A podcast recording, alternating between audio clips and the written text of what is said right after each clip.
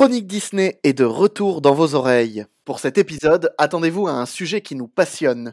On va parler aujourd'hui d'une époque que l'on a tous vécue ces dernières années, adorée par certains, détestée par d'autres.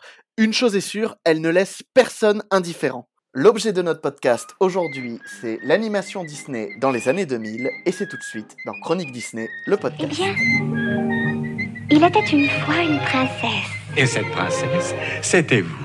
On dirait un conte de fées.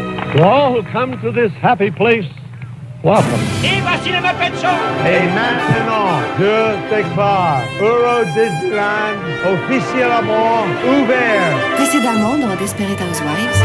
Vers l'infini et au-delà Je suis ton père. C'est comme ça qu'il s'appelle. Henry Jones Jr. Moi, j'aime Indiana. Nous, on a un Hulk. Je suis le I only hope that we never lose sight of one thing. That it was all started by a mouse. On chante, on danse, on chasse, on s'embrasse, on rentre à la maison, elle est pas belle la vie. Chronique Disney, le podcast. Bonjour, bonsoir et bienvenue à vous, chers auditeurs et auditrices. Ici Nathan Darmon, votre présentateur de ce podcast, où nous avons ressorti nos vieilles VHS, nos anciens magnétoscopes, nos DVD rayés par le temps qui passe et nos plus vieux Blu-ray. Non, je déconne, on a juste ouvert Disney pour vous parler de cette décennie particulière dans notre studio préféré.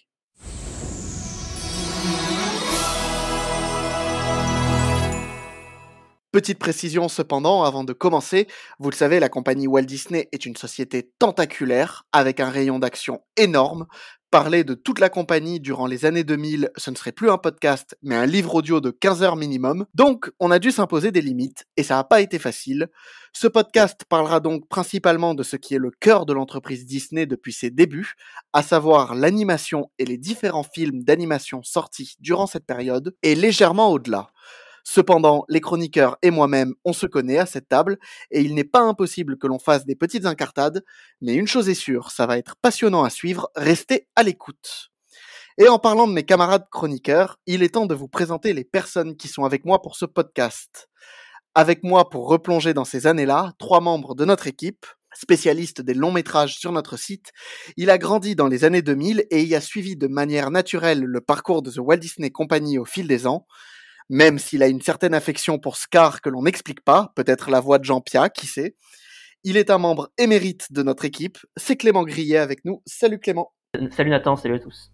Avec nous aussi celle qui aime tellement les films d'animation qu'elle en a fait son métier. Sa passion pour le dessin n'a d'égal d'ailleurs que son amour pour la planète au trésor. Ok, j'exagère peut-être un peu, mais vous avez compris l'idée. C'est Sky Crystal avec nous. Hello Crystal. Hello Nathan, salut tout le monde. Et enfin, celui qui s'est fait un point d'honneur dans sa vie à tout connaître sur The Walt Disney Company, et il y arrive avec brio, notre référence au sein de l'équipe dès qu'on a une question pointue, c'est David Scordia Révérend avec nous. Salut David. Salut Nathan. Il est temps désormais de passer aux choses sérieuses et d'attaquer le cœur de notre podcast, et si vous vous souvenez bien du premier film d'animation des années 2000 chez Disney, vous allez voir, ça démarre fort.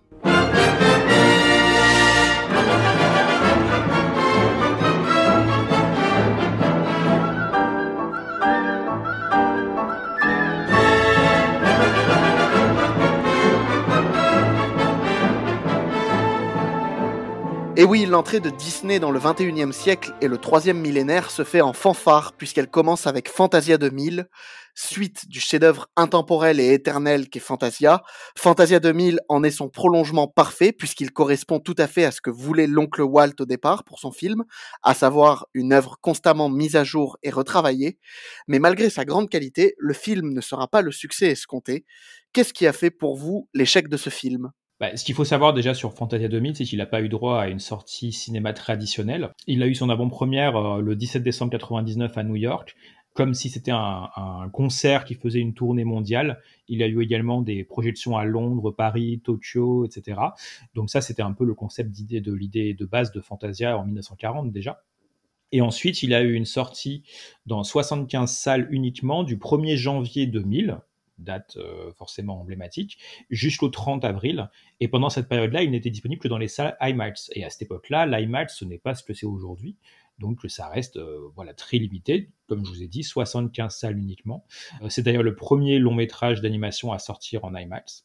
Et il faut attendre le 15 juin 2000 pour qu'il ait droit à une sortie classique dans les salles de cinéma. On le sait, c'est pas un film dans la veine des autres films d'animation Disney. On n'a pas une seule histoire euh, racontée de bout en bout. C'est un concert avec des séquences de, courts métrages, de cartoons muettes, avec uniquement de la musique en fond sonore. Donc c'est pas un film qui est très très abordable euh, par tout le monde. C'est pour ça que ça me surprend pas non plus qu'il ait pas fait un score mirobolant. Après, bon voilà, il a fait un petit peu plus que son budget, donc il n'a probablement pas dû se rembourser, parce que ça ne rembourse donc pas euh, toute la campagne marketing, euh, la sortie, etc.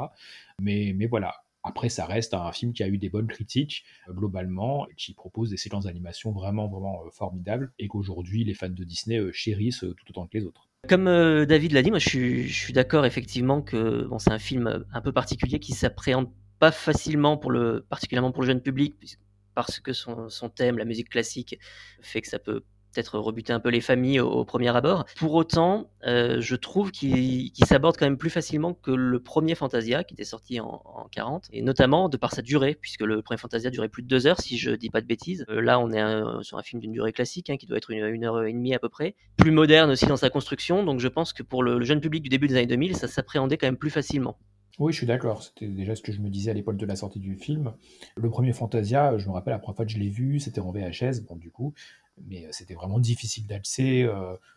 je comprenais même pas que c'était le film en fait. Je me souviens avoir lancé la VHS, avoir vu cette espèce de concert où on voyait des gens de dos sur des fonds de couleur neutre sombre, et en fait je comprenais pas parce que je m'attendais à voir Mickey avec son chapeau en fait, et j'avais pas compris que c'était le film. Donc c'est dire à quel point c'était dans mon esprit assez étrange.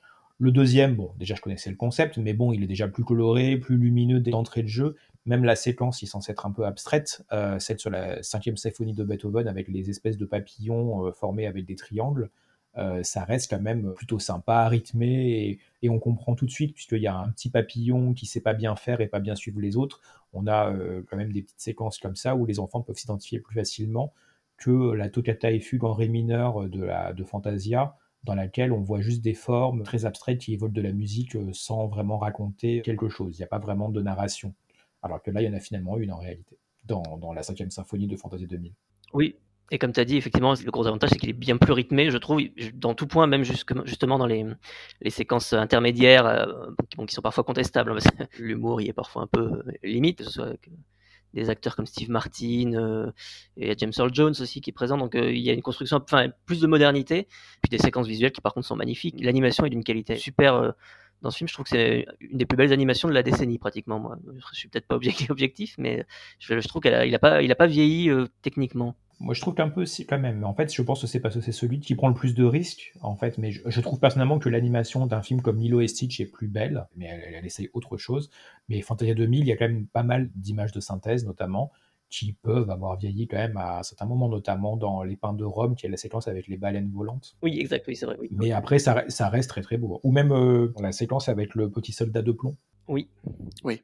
C'est vrai que le, la séquence avec le petit soldat de plomb, c'était les, les, les, prémices de la 3D, de, enfin les prémices. Il y avait déjà Pixar à l'époque qui travaillait, mais... C'était les débuts des Walt Disney Animation Studios à ce niveau-là. Oui, oui, bah après, euh, vous remarquerez que ce sont encore des jouets. Du coup, c'est plus simple. C'est la même raison pour laquelle Toy Story a été choisi en tant que premier film. C'est que c'est plus simple d'animer du plastique en image de synthèse que d'animer des humains euh, en chair et en os. Donc là, ce sont des personnages qui sont déjà dans leur euh, mouvement, etc., supposés être rigides et très lisses. Et ceci dit, est-ce que le film a été un si grand échec que ça, puisque finalement, il y avait quand même eu la question de faire une suite, si je dis pas de bêtises, après un troisième troisième volet. J'imagine que si ça avait été quand même catastrophique, euh, ils n'auraient pas réfléchi à ça. Bah, je pense qu'ils y avaient réfléchi avant de le sortir et que justement, ils ont probablement annulé euh, Fantasia 2006, puisque c'était le titre qu'il aurait pu avoir, à cause de l'échec relatif du second, puisque Fantasia 2000 est le second. C'est un peu difficile de savoir exactement, puisqu'on n'a pas jamais eu de raison vraiment officielle. Apparemment, Michael Eisner, le président de la Walt Disney Company, considérait ça comme une folie de Roy euh, Disney, qui c'était vraiment son bébé à lui. Donc bon, je pense que s'il pouvait faire annuler le prochain, il s'en fichait quoi. Il y avait toute cette période euh, était aussi très compliquée parce qu'il y avait toute cette rivalité entre Michael Eisner et, Roy Disney. Effectivement, Fantasia 2000 a toujours été le projet que Roy Disney a porté à bout de bras. Donc on ne peut que s'imaginer que au sein de la compagnie, ces rivalités ont fait que ça a peut-être un peu sabordé le projet aussi, enfin que du moins que la compagnie l'a peut-être pas porté comme ils auraient pu le porter. Bah, c'est un film qui rapporte rien, c'est juste de l'image. C'est, pas un film qui va créer des produits dérivés, etc. c'est surtout un film qui parle finalement peut-être plus aux fans euh, qu'au grand public. C'est les fans qui sont peut-être plus attachés à ce film aujourd'hui. Oui, oui, clairement. Parce que ça reste, quoi qu'on en dise, qu'on aime ou pas, je trouve symboliquement fort d'entrer dans une nouvelle décennie, surtout dans un nouveau millénaire, avec ce film qui permettait quand même de concrétiser la volonté de départ de Walt Disney que Fantasia soit une œuvre évolutive. Ah bah clairement, puis de toute façon, si vous prenez l'an 2000, entre Fantasia 2000 et Dinosaures, on peut pas dire qu'ils n'ont pas essayé de faire quelque chose de vraiment révolutionnaire par rapport à, aux carcans dans lesquels ils étaient imbriqués à ce moment-là. Et même quand on, on, va en parler bientôt, mais même les films d'après comme Atlantide ou La Place au Trésor n'ont rien à voir avec ce que Disney faisait auparavant. Donc il y a vraiment, c'est vraiment la décennie euh, où on essaye de faire des choses. C'est la décennie de la prise de risque, oui. Oui, voilà, c'est vrai qu'au départ, les années 2000 marquent vraiment une certaine forme d'audace chez Disney. D'abord, il y a eu Fantasia 2000, mais après, il y a eu aussi, comme, euh, comme tu viens de le dire, David, il y avait Dinosaur, qui était, qui s'annonçait, en tout cas, comme un sommet de réalisation artistique et aux effets spéciaux impressionnants. Et aujourd'hui, le film est un peu disparu des radars. Est-ce que on a des explications sur, euh, sur cette disparition des radars? Au final Est-ce que c'était un film trop avant-gardiste peut-être? Non, je pense que simplement l'histoire n'a pas accroché suffisamment le public en fait. Parce que visuellement, je pense que personne n'avait quoi que ce soit à y redire à l'époque, à part peut-être la déception. Parce qu'en fait, il faut savoir que le dinosaure a été présenté et toute sa campagne marketing a été montée autour de sa scène d'introduction, qui est une séquence extrêmement réaliste Et au final, le film, on a quand même des dinosaures qui parlent, etc. Donc au final, c'est pas si réaliste que ça, même si on est sur une sorte de photoréalisme euh, qu'on retrouve en 2019 avec le remake du Roi Lion, par exemple. Mais disons que oui, je, me souviens très bien que quand passait la bande-annonce, qui était en réalité euh, uniquement les premières minutes du film, les gens étaient époustouflés. Puis au final, quand les gens comprenaient ce qu'était réellement le film, il y en avait certains qui se disaient, bon, finalement, euh, c'est peut-être pas si dingue que ça. Et je pense que l'histoire en elle-même, n'a pas suffisamment marqué l'esprit des gens. Je, crois que Cristal, tu aimes beaucoup euh, Le Petit Dinosaure et la Vallée des Merveilles, donc tu feras peut-être plus le lien que moi, mais il me semble qu'il y a quand même bah, Oui, c'est, on est sur exactement la même base d'histoire, c'est-à-dire euh, cinq dinosaures d'espèces différentes qui doivent se... Enfin, là, en l'occurrence, on a aussi des lémuriens, qui, suite à un cataclysme, donc là, c'est la météorite qui tombe, le Petit Dinosaure, c'est euh, tremblement de terre, mais doivent se regrouper et collaborer pour atteindre la Terre alors, je sais plus comment ça s'appelle dans le dinosaure. La Terre des Nids. La Terre des Nids, dans, le petit dinosaure, c'est la vallée des merveilles, euh, voilà, qui est un endroit préservé où ils pourront continuer à vivre euh, loin de tous ces cataclysmes a priori. Mais vraiment, voilà, on est sur la même base d'histoire, le même pitch, la même problématique. Donc effectivement, il y avait peut-être cet effet de chaud-froid où on nous présente une scène d'introduction qui effectivement est magnifique. En plus, la musique de James Newton Howard, il nous signe là une de ses plus belles partitions à mon sens. Mais bon, après très vite, au niveau de l'histoire, on retombe sur du plan-plan, sur du déjà vu. Et au final, bon, bah, c'est pas très mémorable à mon sens. Après, le film fait peur aussi, je trouve. C'est peut-être quelque chose qui, n'aide pas aussi pour sa notoriété à l'époque. Oui, après, je sais pas, il y a plein d'autres films qui ont fait peur et qui, qui marchaient, qui ont, marqué quand même. Oui, mais je, pense qu'il y, y, y, a une certaine distance qui se crée avec un film comme Le Roi Lion, où il y a effectivement la mort de Mufasa et des scènes très intenses, mais c'est de l'animation traditionnelle en 2D, même si tout le monde sait à quel point je trouve qu'elle est très très expressive et beaucoup plus que le remake pour le coup. Mais dans Dinosaur, on a quand même les Carnators qui sont très réalistes. On est dans Jurassic Park. Là, on est vraiment sur euh, des scènes qui peuvent vraiment faire peur. Et euh, alors moi, j'avais euh, 14 ans, du coup, euh, j'avais le bon âge. Du coup, euh, j'ai, au contraire, je trouvais ça génial et, et, limite, ça me permettait de rester cool un petit peu plus longtemps en étant fan de Disney, parce que du coup, c'était un peu difficile euh, si jamais il y avait que des films de princesse et qu'on a 14 ans et, que, et qu'on essaye d'assumer. Mais du coup, du coup, oui, pour moi, c'était parfait. Et puis, autant Dinosaure que Atlantide, La Planète au Trésor, etc., c'est des films où je pouvais oser les placer au lycée, quoi. Mais bon, voilà, je, je, me demande si aussi c'est pas quelque chose qui a pas aidé, sachant qu'en face, enfin, en face, c'était pas en face, mais bon, Pixar, euh, au sein de la Wells et compagnie, faisait des films qui étaient quand même plus euh, lumineux et plus euh, sympathiques, comme Monstre et compagnie, par exemple, qui est sorti l'année d'après, ou Toy Story 2, qui est, le film qui était sorti juste avant Dinosaur, du coup, chez Pixar. Donc, bon, je, pense que tout ça fait que ça, n'aide pas beaucoup. Et on parlait de la, scène d'intro qui est effectivement épique, avec une musique géniale, et techniquement c'est super. je l'ignorais moi, mais en me renseignant grâce à la critique de Franck sur, sur Chronique, j'ai appris du coup qu'a priori le film devait être muet à la base, que c'est une volonté de Michael Eisner d'intégrer finalement des dialogues. Oui, effectivement. Alors, je me rappelais plus si c'était Michael Eisner ou pas, mais si Franck le dit dans sa critique, ça doit être vrai. Parce que pour le coup, c'est un film qui est très bien documenté, puisque déjà, il y a un, un DVD collector, alors la grande époque des DVD collector, où il y a deux disques, et le deuxième disque est blindé de chez blindé d'images, de, de scènes d'essai, etc. Euh, Atlantide aussi a droit à une édition extraordinaire comme ça. Et effectivement, euh, c'est un film qui, de, se voulait très très réaliste de base. Il y a quelque chose qu'on n'a pas dit qui est très important sur Dinosaur, c'est qu'en fait, à la base, euh, Disney a racheté un studio d'effets visuels qui s'appelait Dream Quest Images, qui était un studio qui faisait des effets visuels de, de, plein de films à prise de vue réelle à la base. Ils ont bossé sur des films comme Blade Runner, par exemple. Et donc, du coup, ils ont racheté ce studio et ils l'ont fusionné euh, pour en faire une filiale avec le Walt Disney Feature Animation, qui était le nom à l'époque de Walt Disney Animation Studios, pour créer un nouveau studio qui s'appelait The Secret Lab, euh, donc le labo secret qui voulait être une espèce de, de studio d'expérimentation de l'animation au final. Donc on part de gens qui à la base font des effets visuels réalistes pour des films à prise de vue réelle et qui se mettent à travailler avec les studios Disney qui font euh, de l'animation qui se veut normalement moins réaliste, en tout cas plus bah, déjà de l'animation traditionnelle. Et euh, ce studio de Secret Lab, ce dinosaure, se devait d'être leur premier film d'une longue série. Euh, il n'y en aura jamais eu qu'un seul au final. Et justement, à la base, il n'y avait pas une histoire comme quoi le, film ne faisait pas officiellement partie de la liste des, classiques euh, des Walt Disney Animation Studios et qu'il y a été intégré plus tard? Oui, oui, c'est vrai euh, qu'il était souvent pas, considéré comme un film des Walt Disney Animation Studios, mais plus comme un film de, Secret Lab, du coup. À l'époque de Chicken Little en 2005, le Chicken Little était vendu comme le premier film en image de synthèse des Walt Disney Animation Studios. Mais au final, le film a été réintégré ensuite. Euh, ça a été au moment où ils ont créé leur nouveau site, ce qui leur permettait de faire de Réponse le 50e film. Est-ce que c'est vraiment la seule raison? Euh, Peut-être pas, mais bon, en tout cas, c'était bien tombé. Parce que si on enlevait Dinosaure, bah, du coup, Réponse c'était le 49e, et c'était moins sympa pour, euh, pour, pour le vendre. Mais après, ça reste légitime, hein, puisque au final, comme The Secret Lab n'a jamais existé que pour ce film-là, et que c'était une filiale des Walt Disney Animation Studios, de facto, c'en est un. Mais c'est juste avec ce raisonnement-là, euh, L'étrange Noël de Monsieur Jack pourrait en être un aussi, puisque c'est un film de Skellington, qui est une filiale aussi à l'époque des Walt Disney Feature Animation, c'était son nom à l'époque, ou alors même Disney Toon Studios et toutes leurs suites, à un moment donné, ont été rattachées aux Walt Disney Animation Studios, donc les films de la fée Clochette euh, pourraient l'être aussi, au final. Mais je trouve qu'avec Dinosaur et comme avec plusieurs autres films de la, de la décennie, euh, dont on va pouvoir parler après, mais il y a quand même une espèce de dualité. J'ai l'impression que Disney savait pas forcément euh, placer le curseur euh, en fonction du public à qui il voulait s'adresser, qu'ils hésitaient un peu, parce qu'il y a quand même dans Dinosaur des blagues et des très jeunes publics, mais en même temps avec ce côté effrayant euh, qu'a évoqué David, qui peut perturber les plus jeunes. Enfin, moi, dans mon entourage, je sais que des, certains jeunes enfants ont, ont, été effrayés vraiment par le film, et j'ai l'impression qu'il y avait toujours une, un peu une espèce de montagne russe dans plusieurs productions à l'époque, euh, d'avoir à, à la fois des situations ou des discours très adultes, mais qui étaient tout de suite enchaînés avec des des situations plutôt très légères et enfantines et que parfois ça pouvait perdre un peu le, spectateur aussi en route. Perso, moi je pense qu'il se cherchait pas mal à cette période-là, beaucoup aussi en réaction à la concurrence. Alors c'est encore euh, qu'une hypothèse de ma part, mais euh, à la fin des années 90, t'as DreamWorks qui est arrivé avec des projets euh, comme Fourmis, comme Le Prince d'Égypte, qui avait quand même un ton plus sombre ou plus adulte.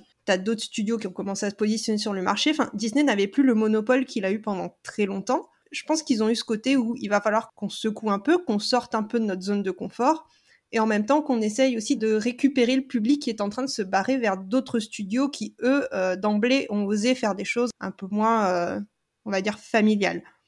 Je trouve que c'est en plus un mauvais procès qu'on leur fait, même si je suis d'accord avec toi, mais en plus, c'est dommage qu'on pense ça, parce que si on prend des films comme Pocahontas ou Le Bossu Notre-Dame, ah mais oui, moi, je suis, je suis d'accord avec toi de ce côté-là, hein, tu me connais.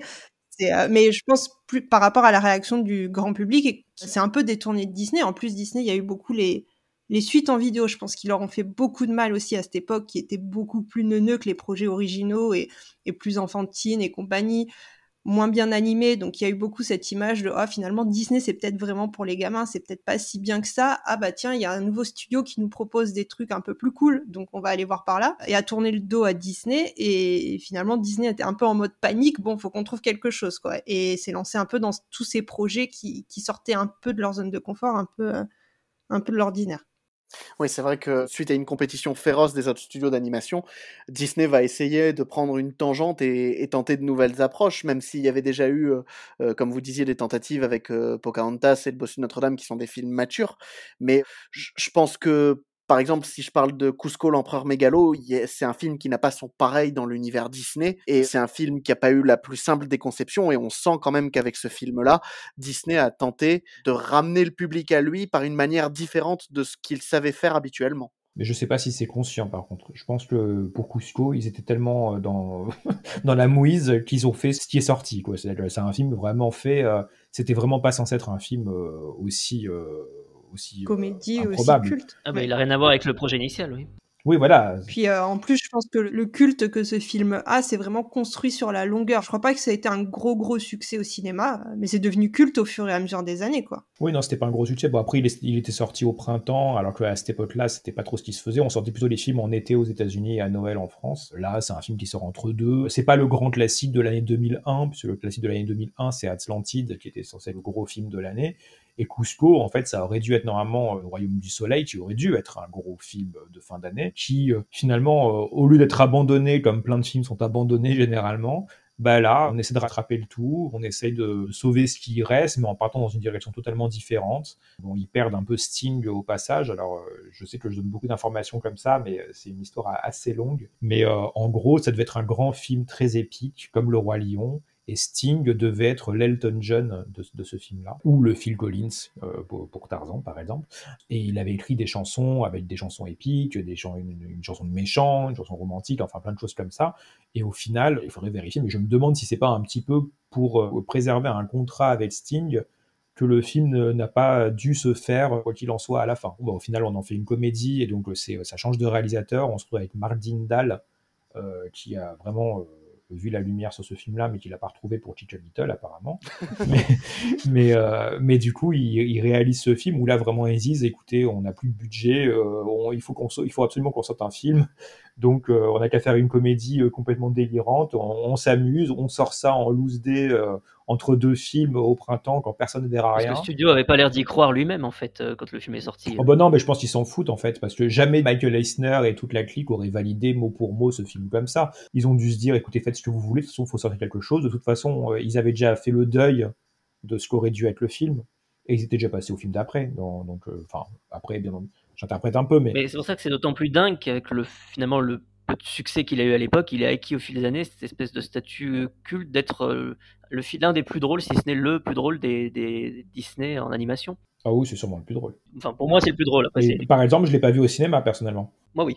Pour le coup. Alors moi je l'ai vu au cinéma, mais euh, je me rappelle avoir bien aimé, je devais avoir quoi 12 ou 13 ans, mais euh, il m'est pas resté en tête après coup quoi. Je suis pas allé le revoir, chose qui était assez rare avec les Disney, et par contre, après, je l'ai eu en DVD à sa sortie, puis à force de le revoir, et je pense moi aussi en grandissant et en captant mieux vraiment toutes les subtilités, toutes les blagues et tout, c'est devenu hyper culte. Et je pense que c'est le cas avec beaucoup de monde aussi, qui ont peut-être découvert ce film à l'âge adulte ou dans leur fin d'année d'adolescence. Et un truc qui, semble avoir fait aussi son succès, c'est qu'apparemment, il est extrêmement bien adapté dans toutes les langues. Donc je pense que ça, ça a beaucoup aidé aussi à ce statut culte. En français, il y a un doublage de qualité exceptionnelle aussi. L'adaptation, les blagues, les jeux de mots sont excellents. Et je pense que l'humour est pas tant accessible que ça aux enfants, parce que les enfants à qui je l'ai montré n'ont jamais accroché en fait. Alors que les, les adultes adorent généralement. Donc, euh. Oui, je pense que pour les enfants, c'est juste une aventure sympa, un petit peu drôle, etc. Mais l'humour du film provient tellement de certaines situations, de certaines répliques, par, parfois juste euh, le bon timing, la bonne pause au bon moment, etc. Tout ça, on se croirait dans un one-man show, en fait. On, est sur du stand-up limite, et donc c'est vraiment très très drôle. Mais bon, un enfant, effectivement, n'a peut-être pas encore toutes les clés de cet humour-là euh, pour l'apprécier entièrement. Et par rapport au, fait que peu de gens l'ont vu au cinéma, bah, du coup, je, m'inclus dedans, puisque je ne suis pas allé le voir je ne sais pas pourquoi, mais à l'époque, j'allais pas forcément tous les voir, puisque bon, ben, j'étais ado, euh, pour, fallait, c'était pas moi qui payais mes propres séances. C'était pas le grand film Disney de l'année. Peut-être que je l'avais, je l'ai vu comme euh, un Peter Pan 2 euh, qui sortait aussi au cinéma et que j'ai pas vu et finalement j'ai attendu le DVD euh, pour le voir. Et, en plus ce qui est génial dans ce film c'est d'avoir un, héros qui détonne complètement dans la bon il y aura peut-être un peu ça aussi avec Stitch après mais euh, dans la galaxie des personnages Disney parce que c'est un anti-héros total il est détestable en fait et pourtant on, adore euh, Cusco mais un peu à, Donald ou, à De Funès quoi j'ai envie de dire c'est un personnage qui a tous les défauts du monde, mais qu'on adore parce qu'on adore le détester. Oui, clairement, c'est vraiment un film qui ressemble à aucun autre film d'animation Disney, et même encore aujourd'hui, ils sont toujours pas retournés sur ce terrain-là. Et surtout, moi qui ai un dada avec ça, c'est ma lubie, mais je pense que c'est peut-être un, des rares films de la décennie à avoir un méchant, en l'occurrence une méchante à peu près de, bonne qualité, je, je, trouve, parce que Isma est génial, et avec euh, Kronk aussi. Ah oui, Isma est exceptionnel. Hein. Oui, c'est vrai que c'est peut-être même la meilleure de la décennie, puisqu'en fait, quand on y réfléchit, même si j'aime beaucoup les films qui viennent ensuite, soit les méchants, bah, vous savez, dans Atlantide, c'est le même genre de méchants que dans Tarzan, c'est-à-dire des hommes un peu de pouvoir, enfin voilà, un petit peu rustres, mais pas très grandiloquents dans euh, La planète au trésor, euh, c'est un méchant, mais pas vraiment méchant. Alors, le personnage est génial, mais voilà. Dans Frère des ours, il n'y a pas vraiment de méchant non plus. Enfin, Chicken Little, c'est pas non plus. Euh, ouais, alors il y a La ferme se rebelle, où il y a un méchant qui est peut-être le, personnage le plus intéressant. ouais, mais en fait, c'est le personnage le plus intéressant du film. Mais bon, vu que le film est nul, on se rappelle pas. Après, il y a le docteur Facilier qui est arrivé à, la fin de la décennie. Oui, voilà, mais il faut un moment quand même. Hein. Enfin, voilà, je voulais souligner ce point-là parce que c'est Hitchcock, je crois qu'il disait qu'il n'y a pas de bon film sans bon méchant, et je trouve aussi que c'est vrai et que pour le coup, ça aide aussi à la qualité du film. Un autre film qui détonne un peu aussi dans l'univers Disney, euh, qui est sorti euh, juste après, et aujourd'hui, qui est euh, plus qu'apprécié par les fans, c'est Lilo et Stitch. Et pourtant, c'était pas gagné parce que, un peu comme Cusco l'empereur mégalo, Lilo et Stitch, c'est vraiment pas le pitch Disney le, le plus classique et le plus vendeur pour le studio. Mais comment on peut expliquer le succès justement de Lilo et Stitch? Bah, déjà, je me souviens par contre qu'il y avait eu une très grosse campagne de communication pour pousser le film, parce qu'on bouffait des extraits de Stitch dans tous les grands succès de Disney, Le Roi Lion, je crois y a la petite sirène aussi ils avaient vraiment plus poussé le film, la compagnie y croyait visiblement beaucoup plus déjà. Tu avais des, moments clés de grands, de grands chefs-d'œuvre d'animation de Disney. Tu avais euh, La petite sirène sur son rocher qui chantait, tu avais euh, La Belle et la Bête dans la salle de bal, et tu avais Stitch qui intervenait et qui foutait tout en l'air. Et la, et la campagne de com était géniale. Je pense que rien que ça, ça a marqué le public et ça a créé la curiosité vraiment autour du film.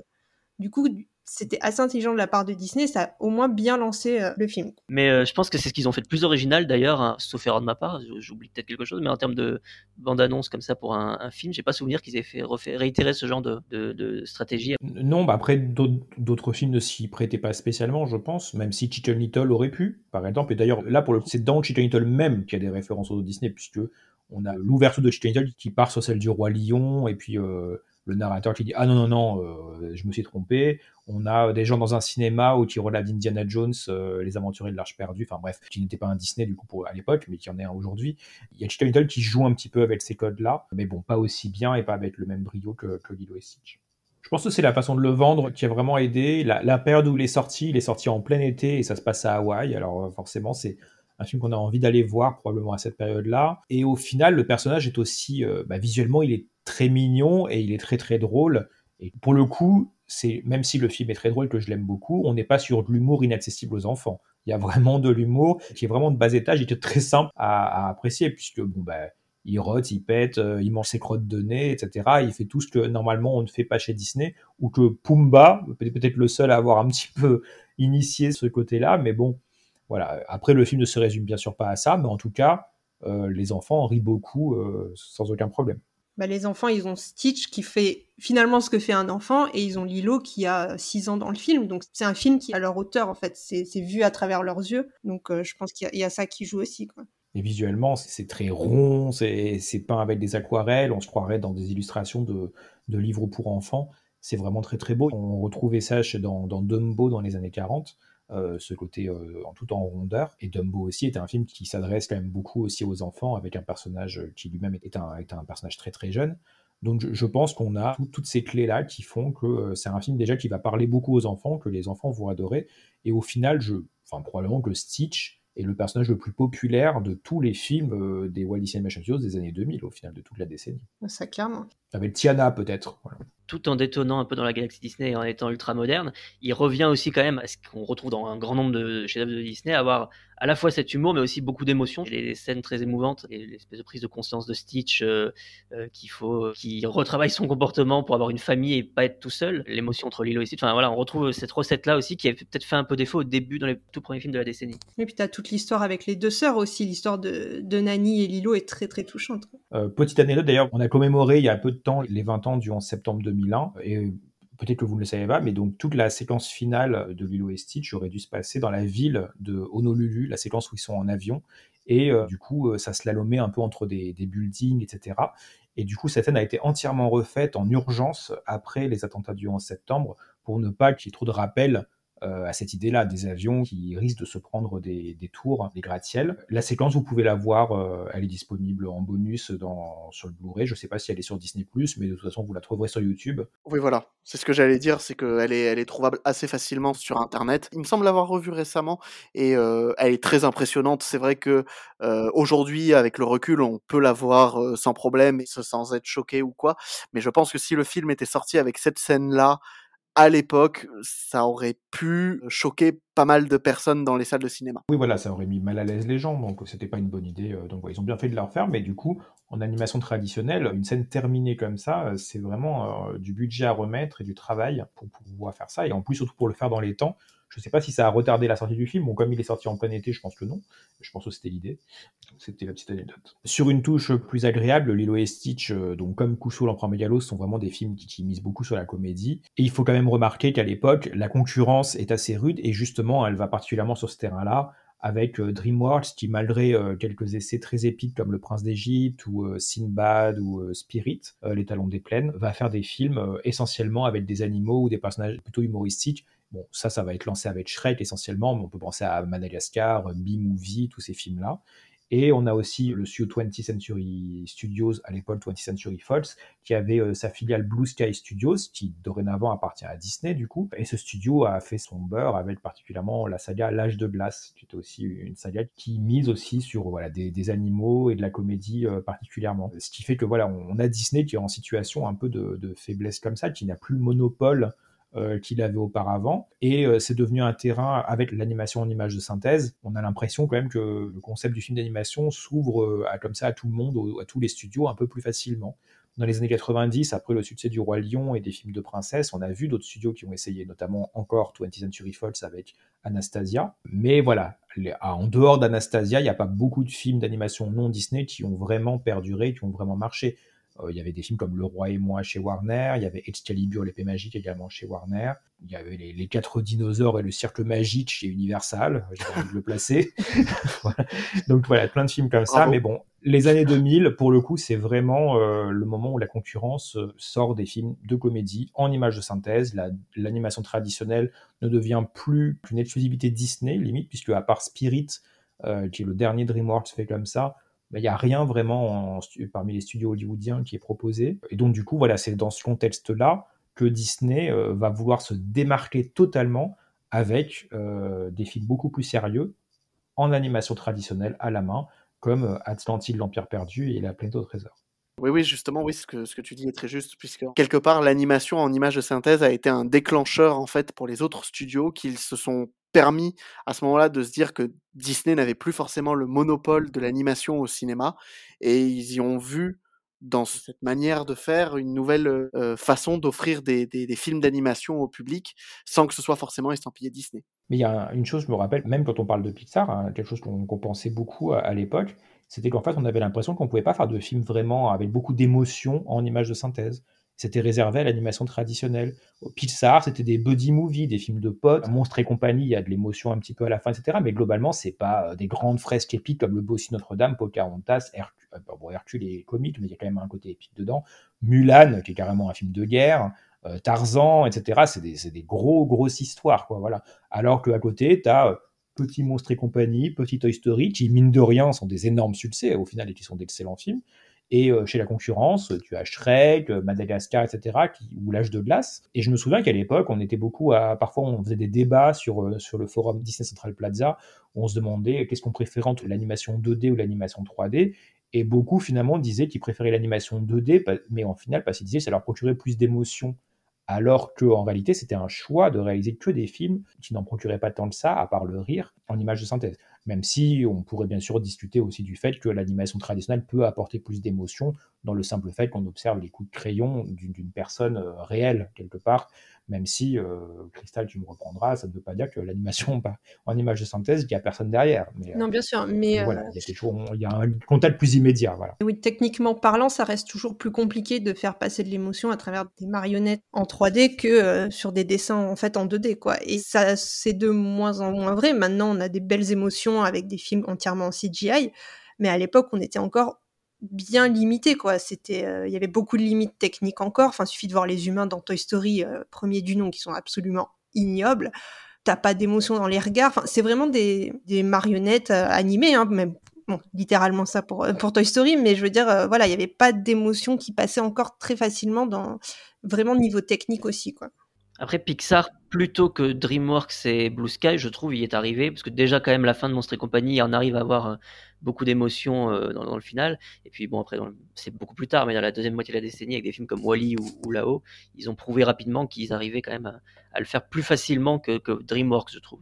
Oui, oui, mais comme tu l'as dit, c'est arrivé plus tard. Et en, fait, si j'en parlais là, c'était justement parce que c'est un peu le contexte dans lequel Disney sort Atlantide, l'Empire perdu, et ensuite La Plaine au Trésor, qui se veulent, eux, dans cette tradition de grands films euh, épiques et grandioses, qui sont des choses qu'on voit pas en images de synthèse à cette époque-là. L'âge de glace, c'est pas grandiose, c'est sympa. Vous voyez ce que je veux dire?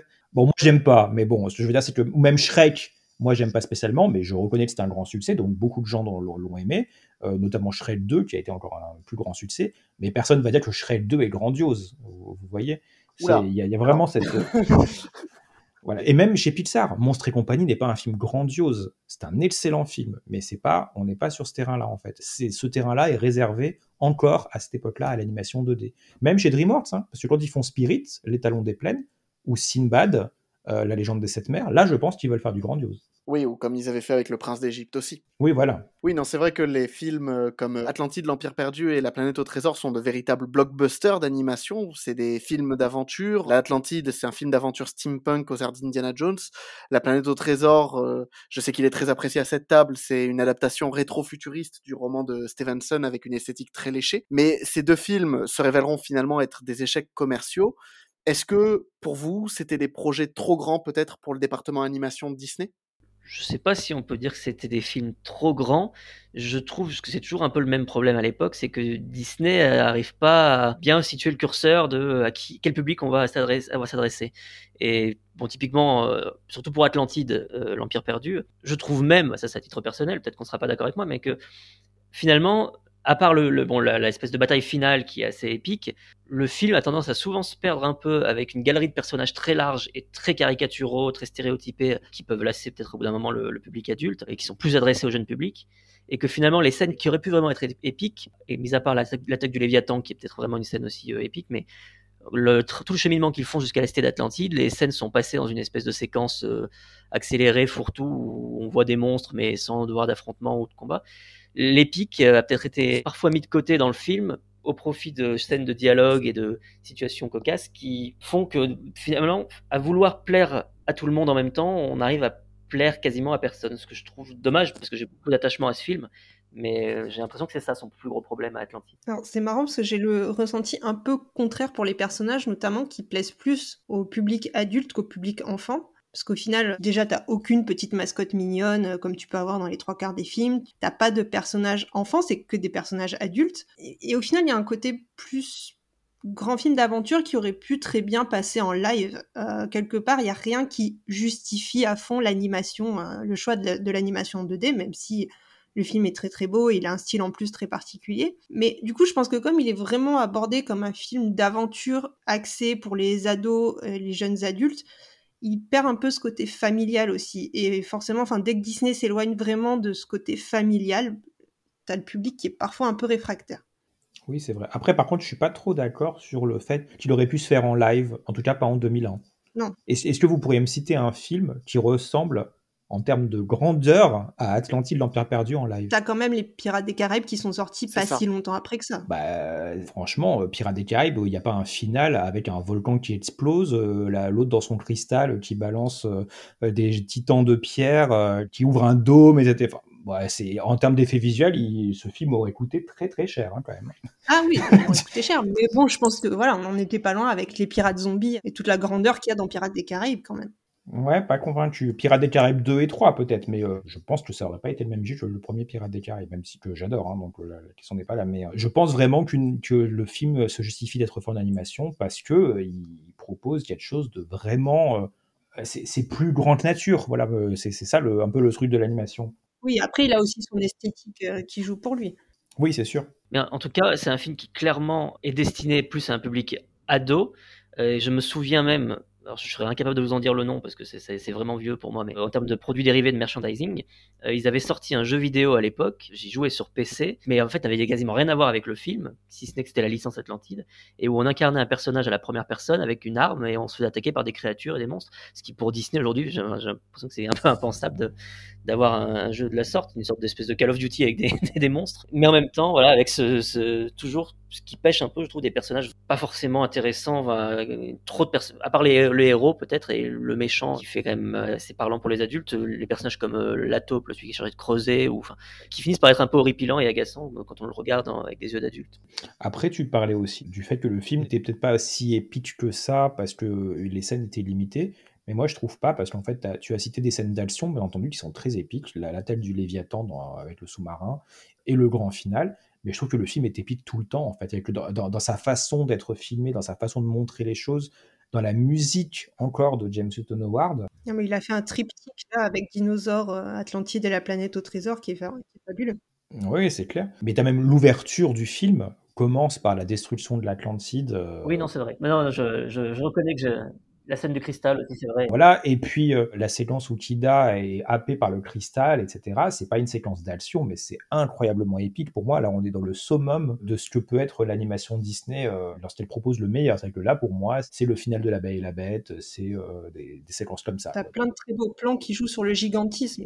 Mais en fait, c'est intéressant parce que j'ai l'impression que ces belles séquences sont un peu gâchées justement par ce qu'il y a entre, qui casse un peu cette dynamique. C'est le sentiment que j'ai. Après, la, majorité des gens vont probablement te donner raison, puisque la majorité n'apprécie pas tant que ça ce film-là. Quoi. Au fil des années, il commence à trouver un public qui n'existait pas auparavant et qui le considère de plus en plus comme un film culte avec le recul. Mais bon, moi, voilà, je fais partie des gens qui ont adoré ce film. Je suis allé le voir 4 ou 5 fois au cinéma. Euh, là encore, euh, je devais avoir 15 ans, 16 ans, euh, enfin 15 ans. C'était parfait, quoi. C'était exactement ce qu'il fallait me montrer à ce moment-là. C'est que j'ai grandi dans les années 90 quand j'étais enfant avec des films qui me parlaient directement Là, je suis ado et Disney me parle directement. Je suis vraiment euh, à la bonne époque, au bon moment. Quoi. Et puis Disney y croyait, surtout, je pense, j'ai l'impression, parce qu'ils avaient dès, le départ mis en chantier une série qui devait être euh, tirée du film, donc ils, misaient a priori sur un succès, ce qui n'était pas forcément le cas avec certains films d'avant. J'ai pas l'impression qu'ils aient vu venir euh, l'échec du film. Ah non, non, là ils l'ont pas vu. Ils y ont vraiment cru puisque ils avaient même prévu des attractions, enfin dans les parcs Disney, ils avaient prévu la série comme tu as dit, qui finalement il n'y a eu que trois épisodes de, produits qui ont été packagés ensemble dans ce qui est la suite du film, qui est aujourd'hui Les Énigmes de l'Atlantide. Si vous l'avez jamais vu, il est disponible sur Disney+. Alors vraiment l'animation est dégueulasse hein, par rapport au premier film, mais vous pouvez ressentir qu'on était sur une volonté de faire une série euh, pareille avec euh, des choses un peu mystiques, mystérieuses, des, des, histoires un peu épiques aussi. Donc euh, il y avait des bonnes idées. Hein. Et puis les attractions, euh, m'en parlez pas, j'ai envie de pleurer à chaque fois que je pense. Avoir un truc dans un volcan, euh, enfin des, trucs incroyables. Non plus à Tokyo Disney, si.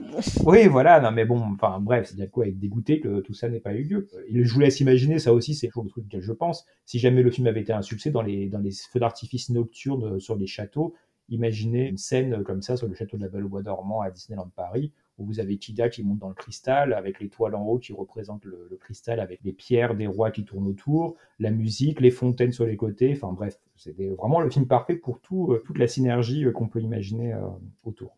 Oui, et puis c'est pas le seul échec du coup de la période, puisqu'il y a aussi La planète au trésor, sur lequel Disney misait autant d'espoir que sur Atlantide. Peut-être un peu moins, parce que de ce que tu dis, David. C'est différent. C'est oui, voilà, c'est différent. Le, cas derrière est différent aussi au niveau des studios le film a encore moins bien marché, hein. c'est le pire. Alors qu'il est beaucoup plus accessible pour le coup. là, je pense qu'ils avaient perdu tout le monde avec Atlantide et c'était trop tard. Ça, et puis là, pour le coup, il a vraiment, vraiment souffert des guerres internes du studio, puisque c'était un projet de très longue haleine de Musker et Clemens qui voulaient le faire depuis les années 80.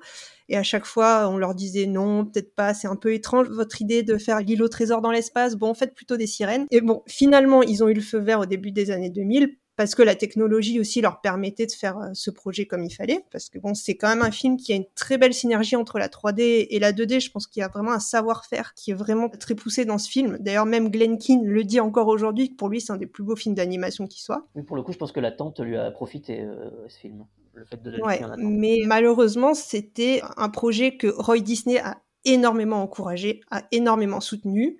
Et rien que ça, ça a suffi pour que Michael Eisner, euh, entre autres, n'apprécie pas, et cette volonté aussi de s'aborder le projet. Donc le film, si je dis pas de bêtises, dans la façon dont ça s'est passé, c'est que le film est sorti n'a pas eu le succès escompté sur son premier week-end. Et là, les studios Disney ont dit on coupe tout le budget pub en fait. Donc ils l'ont retiré de beaucoup de salles, ils l'ont pas du tout mis en avant. Et en fait, quand tu parles à des gens aujourd'hui, il y en a plein qui savent même pas que ce film existe. Moi, je l'ai fait découvrir à plein de gens qui étaient passés complètement à côté. J'ai des amis américains notamment qui connaissaient la chanson parce que c'est John Resnick des Goo qui a fait la chanson principale. Et c'était un groupe assez connu aux États-Unis, donc la chanson est connue, mais ils connaissaient pas le film. Et je leur ai montré, ils ont adoré. Et globalement, les gens qui voient le film l'aiment beaucoup. Et en plus, je pense qu'il est assez plus qu'Atlantide, il est quand même plus familial parce que tu quand même sur une histoire de pirates, tu un, héros qui est ado, il y a quand même des personnages assez marrants entre Morph et Ben. Donc tu plus sur une histoire d'aventure, mais qui est quand même un peu plus familial, je pense, qu'Atlantide. Donc qui aurait eu de quoi marcher un peu plus qu'Atlantide, mais qui n'a pas eu la visibilité qu'il méritait, à mon sens.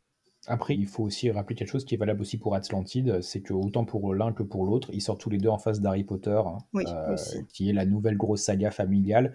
Et le, premier est sorti en phase Atlantide, le second en phase de La Planète au Trésor. Euh, la Planète au Trésor avait même Hyper Noël, la suite de Super Noël, donc de Disney, qui a mieux marché. Ça n'aide pas non plus. La Planète au Trésor a vraiment eu beaucoup de mal. Et la concurrence était, vraiment rude, même au-delà de l'animation, au final. Puisque je pense qu'Harry Potter, euh, c'est une des sagas où, même si c'est pas animé, on est vraiment sur le même public. Mais pour le coup, La planète au trésor, je trouve, amorce déjà plus un retour à certaines traditions de Disney, légères, mais on retrouve un duo de réalisateurs iconiques avec euh, John Musker et, Ron Clements, mais on, retrouve euh, le fait d'adapter une grande œuvre connue, avec en l'occurrence L'île au trésor de, Stevenson, le petit personnage mignon avec Morph euh, qui va rappeler les petits animaux qu'on va voir dans certains grands classiques, le sidekick, comme disait Crystal, le sidekick marrant avec Ben, marrant pour certains ou agaçant pour d'autres, euh, et une chanson. Alors qu'ici, euh, à part Cusco qui en avait une euh, au tout début, c'était quand même aussi passé à la trappe, le, fait d'intégrer des chansons en classique. Alors bon, c'est pas une comédie musicale puisqu'il y a que celle-là, mais réintégrer une, chanson de qualité, qui plus est, ce ne sera pas forcément le cas avec un autre film après. Mais dans le film, j'ai l'impression qu'il y avait quand même déjà il a l'amorce de revenir à certaines valeurs plus connues de Disney pour le grand public. Même le style visuel, hein, déjà, il ressemble plus à un Disney que Atlantide. Après, Musker et Clemens sont tellement habitués des formules qui ont marché chez Disney que je pense qu'ils ont quand même continué à garder ça dans leur histoire, même s'ils ont eu beaucoup d'innovations avec la planète au trésor. C'est, on va dire, des gens de la vieille école à ce niveau-là. Et euh, ils savent très bien ce qui fonctionne dans la structure d'un Disney. Euh, de l'âge d'or. Oui, ils ont les tu retrouves un petit peu ces éléments. Ouais. Et, mais puis, à l'époque, Disney a peut-être déjà été un peu échaudé par les, échecs avant et commençait peut-être aussi à intégrer qu'il fallait repenser la façon de, raconter ces histoires. Bon, après, comme on parle du duo qui réalise, euh, le duo qui réalise euh, Atlantide, c'était quand même le duo de La Belle et la Bête et Le Bossu Notre-Dame. Alors, Le Bossu Notre-Dame n'est pas un film simple d'alcer pour tout le monde non plus, mais on est aussi sur un duo qui a fait ses preuves avec d'excellents films. Après, tu disais tout à l'heure, Clément, que La planète au trésor amorçait un retour, entre guillemets, aux sources des Walt Disney Animation Studios euh, dans, ce qu'ils savent le mieux faire. Et au final, le film suivant est celui qui va confirmer ce, retour aux sources, puisque c'est Frères des ours. Euh, Frères des ours, c'est vraiment le film qui revient aux fondamentaux de ce que c'est faire Disney, comme pour marquer la fin d'une époque, mais sans le vouloir. Est-ce que vous pensez que c'est le dernier grand Walt Disney Animation Studio de cette époque, sans compter euh, La Princesse et la Grenouille qu'on abordera un peu plus tard? Pour moi, oui, clairement. C'est pas le meilleur, mais c'est le dernier euh, grand, euh, si on, en, on enlève effectivement La Princesse et la Grenouille. Pour moi aussi, sachant que La Princesse et la Grenouille, on n'est plus du tout dans le même contexte, beaucoup de choses ont changé à ce moment-là. Et Frères des ours, on est à une époque où bah, du coup Atlantide et la Trésor ne marchent pas. Les autres films, Lilo et Stitch, a très très bien marché et Cusco est un peu bizarre. Donc bon, du coup, on essaie de faire un film on essaie de reproduire le roi lion en fait en gros. Donc là c'est l'idée. Et l'autre projet du moment quasiment en même temps, c'est La ferme se rebelle, où là on est à nouveau sur une comédie, donc qui se veut peut-être héritière de Cusco et Lilo et en quelque sorte. Là où Frère des Ours se veut être l'héritier, bah, du coup, pas d'Atlantide et de la Pas Trésor, puisqu'ils sont trop sérieux, donc euh, il faut remonter à quoi? Peut-être Tarzan, ou euh, voire avant encore, surtout Le Roi Lion, euh, bien entendu, mais voilà, des, films avec des chansons. En plus, j'ai dit Tarzan, et j'ai même pas fait exprès, mais on a même Phil Collins dans les deux, donc on peut voir qu'il y a quand même des, ponts comme ça avec, euh, avec les films des années 90. Donc voilà, Fra des Os, c'est vraiment Disney dans tout ce qu'il y a de plus classique et qui fonctionne très bien d'ailleurs. Hein. Personnellement, j'adore le film hein. et j'étais très content à l'époque, à l'époque quand, quand il sortait. Bien que j'ai adoré euh, Atlantide, La planète au trésor, Lilo et Stitch et Cusco et Dinosaure et Fantasia 2000. et j'ai été très content de retrouver enfin voilà, ben moi je les ai vraiment aimés tous ces films, mais j'étais très content quand même de retrouver un film avec des chansons, avec une histoire euh, plus familiale et plus classique. Même si euh, Fred des Ours n'est pas une comédie musicale, comme Tarzan n'en est pas une non plus, dans le sens où les personnages ne se mettent pas à chanter par eux-mêmes, même si Coda chante un tout petit peu le premier couplet, mais bon, globalement, c'est Phil Collins en, voix off qui chante les émotions auxquelles pensent les personnages. Le film à l'époque euh, bon, marche forcément mieux que la, la planète au trésor. Pour autant, alors même qu'ils sont revenus à tout ce qui fait le succès de Disney a priori, on a les animaux mignons, l'humour, l'émotion, les chansons, euh, voilà le côté roi lion effectivement qu'a qu'a évoqué David. J'ai l'impression qu'il est complètement tombé dans l'oubli. Enfin, j'entends peu de personnes en parler. euh, presque, j'ai l'impression qu'il est moins connu que des films, un film comme Cusco par exemple. Ouais, il a moins marqué quoi. Son problème à l'époque, malheureusement, c'est qu'il était en animation traditionnelle, puisque au même moment, il y avait Le Monde de Nemo, par exemple, qui était un énorme, énorme succès, le plus gros succès en animation euh, sur le moment, qui avait dépassé Le Roi Lion. Et du coup, euh, il y a une effervescence autour de l'animation en images de synthèse, et là, c'est le champ du signe de l'animation traditionnelle. C'est vraiment, bon, bah, si même euh, quand on refait Le Roi Lion avec des ours, les gens ne viennent pas et préfèrent euh, l'animation en image synthèse du monde de Nemo, parce qu'ils y voient soi-disant quelque chose de la double lecture, plus adulte, etc. Alors que entre nous ce- le monde de Nemo, c'est probablement le film Pixar le plus Disney de tous. Bon, bah, c'est vraiment, euh, ils t'ont dû dire la bataille est perdue. Et c'est pas avec la femme se rebelle qui arrive que- qu'elle qu'elle est rattrapable. Mais ce que je trouve injuste justement, parce que quand on regarde La femme se rebelle, on peut comprendre tout à fait le ressenti euh, critique qu'il y avait du film, alors que Fred Azo, je trouve, n'a pas à rougir franchement par rapport à, à certains Disney, même euh, de la fin des années 90. Et je pense que les gens qui l'ont vu l'ont aimé. hein. Non, moi, je me rappelle l'avoir adoré, l'avoir vu quatre fois au cinéma, mais par contre, il m'a pas laissé une impression de film grandiose. Pour moi, c'était un petit Disney presque. hein. Il y a beaucoup d'émotions, c'est très joli, mais c'était presque un petit projet à part, euh, qui en plus, je crois, il est sorti pratiquement pour les vacances de février, donc il a même pas eu cette aura de, voilà, le Disney de Noël. Bah, c'était le monde de Nemo qui s'est Bah, fait voler voilà. la place. Donc, Mais, euh, mais je suis d'accord avec toi sur le fait qu'il n'ait pas l'air si grandiose que ça, alors même qu'il fait tout pour l'être et qu'il a beaucoup d'émotions, etc. Je pense qu'en fait, euh, c'est une question de budget. C'est-à-dire qu'au final, tu vois qu'il y a que- que- quelle scène absolument spectaculaire il y a dans le film. Il n'y en a pas vraiment, en fait. Il n'y a pas la débandade des gnous de- du Roi Lion, alors que c'est le film euh, auquel il emprunte le plus de choses. Non, tout, tout se passe finalement à petite échelle et même dans les plans, même dans la mise en scène. Voilà, t'as jamais ces notions de, par exemple, de gigantisme que tu peux avoir dans Atlantide. C'est un peu timide en fait.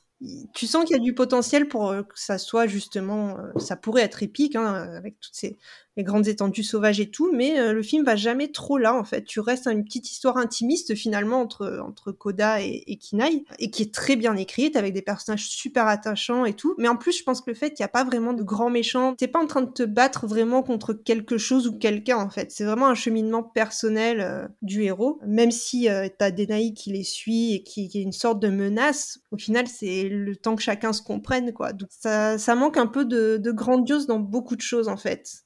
Et pourtant, je l'adore. hein, mais... Puis même, si je peux me permettre, le film, comme tu dis, manque un peu de grandiose, mais même le, le peu de grandiose qui pourrait se permettre, au final, il est un peu superficiel, puisque je pense par exemple au changement de ratio pendant le film, qui intervient, je crois, euh, au bout d'une demi-heure. Quand il se transforme en ours. Voilà, quand il se transforme en ours, donc c'est au bout de 20-25 minutes peut-être de film, où en fait le, le, le film, pour, pour montrer le- le- le- l'étendue de ses paysages et de ses décors, n'a trouvé que ça, en fait, c'est de se raccourcir son image au, au début du film, au moment des humains, pour essayer de, de, de donner un peu plus de grandeur à son histoire et à ses paysages. Après, moi, je trouve que c'était une bonne idée, qui malheureusement a du mal à perdurer euh, avec la vie en vidéo, etc. Mais au cinéma, c'était une bonne idée. Malheureusement, en vidéo, on a l'impression que c'est le contraire. On a l'impression de perdre. Après, moi au cinéma, j'ai, enfin, ça m'a pas marqué non plus quoi. J'ai à peine fait gaffe et puis tu dis oui bon puis tu t'habitues finalement euh, au format d'image qui a changé et t'as l'impression que le reste du film a été comme ça aussi quoi.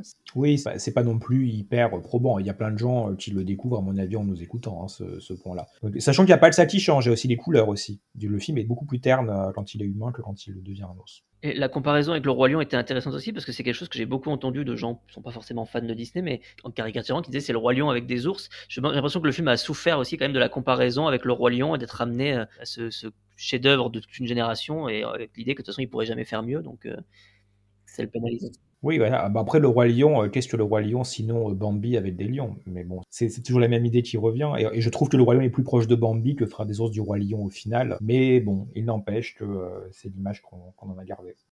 Et puis ne parlons pas de son remake écossais qui est sorti 8 ans plus tard chez les studios Pixar, voilà, avec une princesse. euh, Ça, c'est encore différent. Là, c'est parce que là, c'est p- c'est pas le même genre de film, mais ça emprunte tellement que du coup, on se dit c'est pas possible. Ils, ils ont jamais vu Fra des ours ou ils, ont- ils ont- ou ils font exprès. Sauf erreur de ma part, j'avais l'impression qu'ils en parlaient pas dans la bande-annonce, qu'il y avait une transformation en ours, donc c'était un peu la surprise en voyant le film. Dans Rebelle, Ouais, ouais, ouais. ouais. Ah, moi, j'étais atterré. Quand, quand- enfin, quand- quand j'ai vu ça, je dis ah d'accord, on, on part euh, à nouveau sur ce terrain-là. Et surtout quand le film continue, il y a, il y a tellement de choses semblables. Elle apprend à pêcher, euh, etc. Je dis non, c'est bon. Mais bon. Ouais, ils l'ont tellement vendu comme une grande fresque épique pour le coup, puis on se retrouve avec une comédie enfermée dans un château que Oui, aussi, c'est vrai. Bon, enfin bon, mais pas la bonne décennie, pas le bon studio. Si je peux me permettre une petite anecdote, une dernière sur Frères des Ours, c'est le dernier film qui a été fait par le Walt Disney Feature Animation Florida, qui était une division du studio Animation en Floride. Et euh, ça a été leur dernier projet, en fait, avant qu'ils ferment le studio et qu'ils rapatrient tout le monde euh, au niveau de Burbank. Donc est-ce que ça a joué aussi sur le fait que voilà, c'est le dernier film d'un studio qu'on va fermer, donc on lui donne pas trop de budget? Je sais pas si ça a joué dessus, mais bon. Ça prouve encore une fois que c'était quelque part vraiment un chant du cygne, euh, Frères des ours. C'est l'un des derniers films en animation dite classique qui sera, alors on va dire un succès relatif chez Disney, mais à partir de 2004, les studios vont connaître une véritable descente aux enfers, avec notamment un film dont on a déjà parlé et que les fans connaissent bien euh, pour euh, de mauvaises raisons. C'est une plaine s'écoule aux frontières du ciel. Tout près du Nebraska, le bonheur céleste. Un petit coin de paradis au far ouest. Arbres et fruits, vertes prairies. Il ne doit pas y avoir au monde un endroit plus exquis. Vive la vie au grand air. Moi j'y suis du reste. C'est mon petit coin de paradis west. Donc ça fait 17 ans maintenant que le film est sorti et pourtant La ferme se rebelle reste un souvenir douloureux pour de nombreux fans et chez Chronique Disney aussi. Pourtant sur le papier, il se différencie pas beaucoup des autres classiques d'animation. Euh, Qu'est-ce qui s'est passé exactement pour ce film d'après vous? Euh, ils sont en roue libre, je pense. Il n'y a, plus personne qui. euh, Et, en, roue libre dans le mauvais sens, parce qu'ils étaient en roue libre pour Couscous l'empereur mégalo, et c'était plutôt pas mal. Le résultat, mais c'est même très bien. Mais là, euh, il n'y a plus personne pour euh, tenir la barre. En fait, on est sur un projet auquel plus personne ne s'intéresse. En fait, c'est-à-dire que là, c'est fini. On est déjà en train de réfléchir à comment est-ce qu'on va gérer l'animation en image de synthèse, comment est-ce qu'on va, on va passer le cap. On arrête la 2D de toute façon. Et ce petit film de comédie, etc., euh, on s'en fiche. En face, la concurrence sort des comédies qui font des énormes succès comme Shrek 2, et puis ensuite Disney sur La Ferme se rebelle. Honnêtement, moi, alors pourtant j'aime pas Shrek 2, donc c'est même pas la, la comparaison, mais honnêtement, c'est la première fois que j'ai été au cinéma voir un film d'animation euh, Disney, et où euh, dès mon premier visage, je me suis ennuyé en fait. C'est que vraiment, j'avais pas envie d'aller jusqu'au bout, donc je suis resté bien entendu, mais ça ne m'intéressait pas. Pour le coup, on parlait du grandiose dans Fra des ours, dont le curseur est pas assez haut. Bah alors là, il n'y a plus du tout, il n'y a rien quoi c'est euh, je sais pas pour, pour moi c'était vraiment dou- vraiment douloureux de voir ce film hein. ça me faisait vraiment mal parce que Oui, c'est ce que j'allais dire. C'est- pour moi, c'est le plus triste. C'est ce qui est le plus triste à voir en fait. Parce faut s'imaginer qu'à l'époque, c'est censé être le dernier film en animation traditionnelle. Enfin, dans les années qui suivent, euh, Disney passait à la- à l'animation par ordinateur. Et terminer avec ça, je trouve que c'était assez triste à voir. Mais euh, dans le mauvais sens du terme, vraiment, c'était se, se dire que ça- ça- c'est comme ça que c'est fermé l'histoire de l'animation traditionnelle chez Disney. Je trouvais ça presque pitoyable. C'est peut-être violent, mais heureusement qu'ils en ont fait deux autres plus tard hein, parce que sinon euh, au moins c'est plus le dernier quoi Mais c'est ça qui est assez impressionnant d'ailleurs, c'est-à-dire que tout à l'heure on parlait du fait que Disney essayait de réamorcer sa formule classique, notamment avec Frères des ours en remettant des chansons, en remettant des personnages, une mascotte, etc. Et sur le papier, La ferme se rebelle à tout ça. ah oui c'est même Alan Menken je trouve ça inexplicable que les chansons soient si nulles, alors qu'on a Alan Menken d'ailleurs. J'ai jamais réussi à m'expliquer ça. je trouve pas qu'elle soit nulle moi hein. Ah, moi, je les supporte pas, vraiment. Non, les chansons sont pas si mal. Et puis en plus, je me rappelle qu'ils ont fait beaucoup la promotion là-dessus. Un peu en mode, bon, on sait que le film est à chier, on sait que l'animation, voilà. Mais bon, on a Alan Menken, donc venez quand même écouter les chansons, quoi. Et il y a que moi qui ai ce sentiment en voyant ce film, qui- j'ai l'impression qu'ils essaient de se couler tout seul, de couler tout seul l'animation euh, traditionnelle.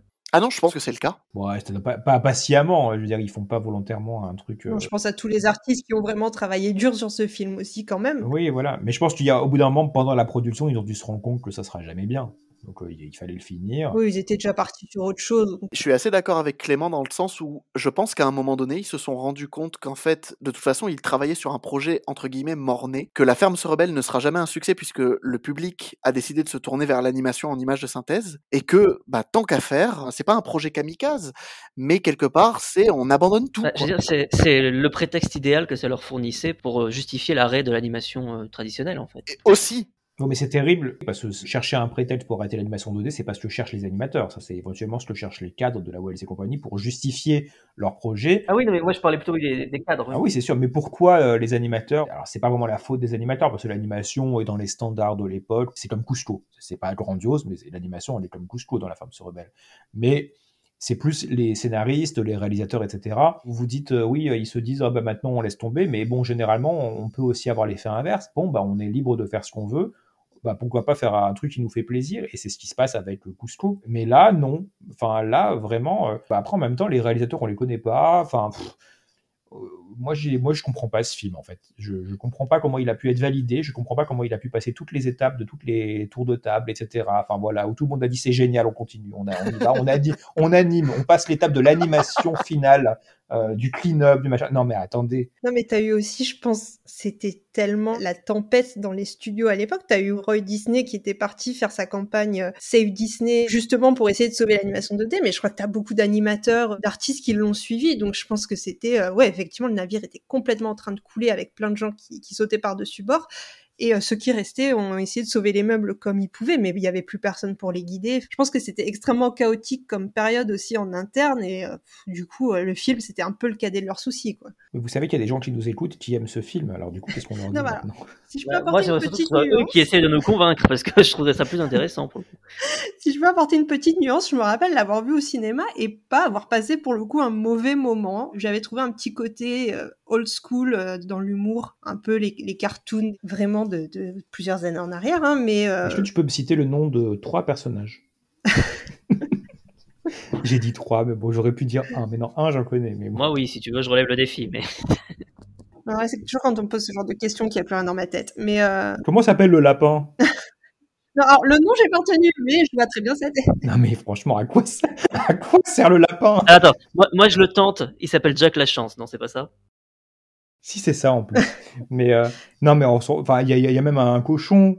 Bah, T'as Maggie, t'as Miss Calloway, euh, t'as le cheval il s'appelle Bucky, non? C'est ça. Ah, tu vois Oui, mais c'est le seul personnage qui. Non, mais après, nous, on les connaît parce qu'on est baigné dans, dans l'univers Disney et qu'on s'y intéresse. Mais en fait, c'est c'est un film qui clairement vise un, un très jeune public aussi. Enfin, je- un adulte va forcément être euh, lassé, j'ai l'impression, devant ce film. On est complètement à l'opposé d'un Atlantide dans tous les points, tous les sens du terme. bah, C'est beaucoup de slapstick comédie, quoi. Et comment est-ce qu'on peut apprécier les frères trouillards, les espèces Voilà. de deux subalternes? C'est horrible, c'est chiant, je suis désolé. c'est Alors, vraiment, pour moi, ils sont un peu du même niveau que les chasseurs de grenouilles dans La princesse et la grenouille, hein, pour le coup. euh. Tout à fait, mais tu, tu ne me verras pas les défendre non plus. Oui, mais les chasseurs de grenouilles durent 5 minutes grand maximum dans La Princesse et la Grenouille. Euh, là, les frères Trouillard, je me permets d'intervenir parce que voilà, euh, mais personnellement, j'avais 11 ans, 12 ans quand La Ferme se rebelle est sortie. Même moi, là, j'ai à 12 ans, euh, les frères Trouillard, j'en pouvais plus. Ça me paraissait d'un stupide, mais innommable, quoi. Par contre, je dois reconnaître qu'Alameda Slim est un personnage qui est complètement perdu dans ce film parce qu'il est franchement génial. Je trouve le principe du yodel pour euh, hypnotiser les animaux assez marrant et assez sympa. J'aurais pu accrocher à ce délire par exemple dans Cusco l'empereur mégalo, mais là c'est perdu en fait. Moi, il pouvait plus me récupérer. À ce stade-là, il pouvait déjà plus me récupérer. C'était trop tard. Non, mais ça, c'est drôle, effectivement, mais c'est drôle dans un cartoon de, de 10 minutes. Ok, on a bien ri pendant la chanson, bah, on imagine hein, qu'on a bien ri, euh, mais après, il faut tenir le film, et du coup, qu'est-ce que vous voulez qu'on s'attache à ces vaches et à leur avenir et à la ferme si au final, on sait le sonner le ça et que le méchant ne fait pas vraiment très peur non plus? Il n'est pas non plus hilarant, euh, etc. Même un personnage comme Hades ou le capitaine Crochet, qui sont des personnages qui, sur lesquels il y a de l'humour, sont des personnages menaçants. Vous voyez quand même, euh, il y y a une nuance quand même qui est là. Alameda Slim, au final, il n'est pas très menaçant. On n'a jamais peur, on tremble pas pour les personnages pendant le combat final où euh, les vaches se battent contre Alameda Slim et les frères Trouillard et, et je sais plus quel personnage qui ressemble à Steve Buscemi là. Enfin bref, en fait, on on peut pas tenir un scénario d'une heure et demie sur un truc aussi, sur un, sur une blague. C'est juste une blague. Et puis, même pas besoin d'aller jusqu'ici, parce que je trouve que dès le départ, le film se loupe totalement, dans le sens où Disney, qui, on, on l'a dit, a toujours réussi à avoir un peu d'émotion, à insérer un peu d'émotion dans ses films. Moi, l'enjeu, je suis, enfin, je, dur, je suis désolé, mais je m'en fous complètement que cette vieille perde sa ferme, en fait.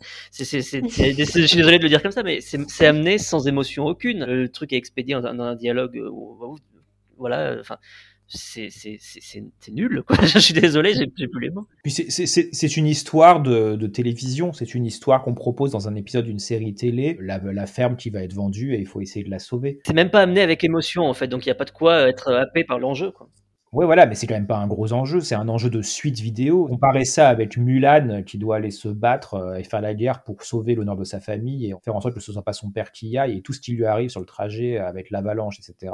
Pourquoi Mulan J'ai pris celui-là au hasard, mais bon, enfin, on est quand même sur un niveau euh, qui est vraiment pas le même, quoi. Non, puis, enfin, moi, je trouve les les personnages principaux n'ont rien d'attachant. Enfin, dans les trois clichés, la, la beauf, la débile et la coincée, enfin, il y a rien qui, pour moi, je crois que vous avez compris ma haine du, du film, mais je, je- Bah moi c'est le seul que je n'aime pas. Ça veut dire que oui j'aime bien Chicken Little quand même, on va en parler, mais c'est le seul euh, film d'animation des Walt Disney Animation Studios que je n'aime pas. Je j'arrive pas. J'ai jamais envie de le voir quoi. bah, je crois qu'il y a rien qui peut me faire revoir ce film, ouais. J'ai jamais envie de voir Chicken Little non plus, mais bon. Bah, Justement, en parlant de Chicken Little, euh, bah, Disney va donc tenter de prendre le virage de la 3D qu'ils avaient déjà initié avec Dinosaur quelques années auparavant. Et là, donc, les studios nous présentent Chicken Little. Et alors, personnellement, je le décrirais comme ni fait ni à faire. C'est un peu comme la ferme se rebelle. Qu'est-ce qui peut expliquer ce- cet accident industriel? Ah mais là, moi, clairement, c'est euh, comment se passaient les réunions, comment ils écrivaient leur scénario, quoi. Parce que t'as l'impression que c'est écrit par un enfant de 4 ans. Ça n'a aucun sens, ça n'a aucune cohérence. Tu passes du coq à l'âne, tu passes euh, de la comédie à, un truc hyper triste, et puis après ils vont faire un match de baseball. euh, Enfin bon. et puis t'as les extraterrestres qui débarquent à la fin. Enfin, ça n'a aucun sens.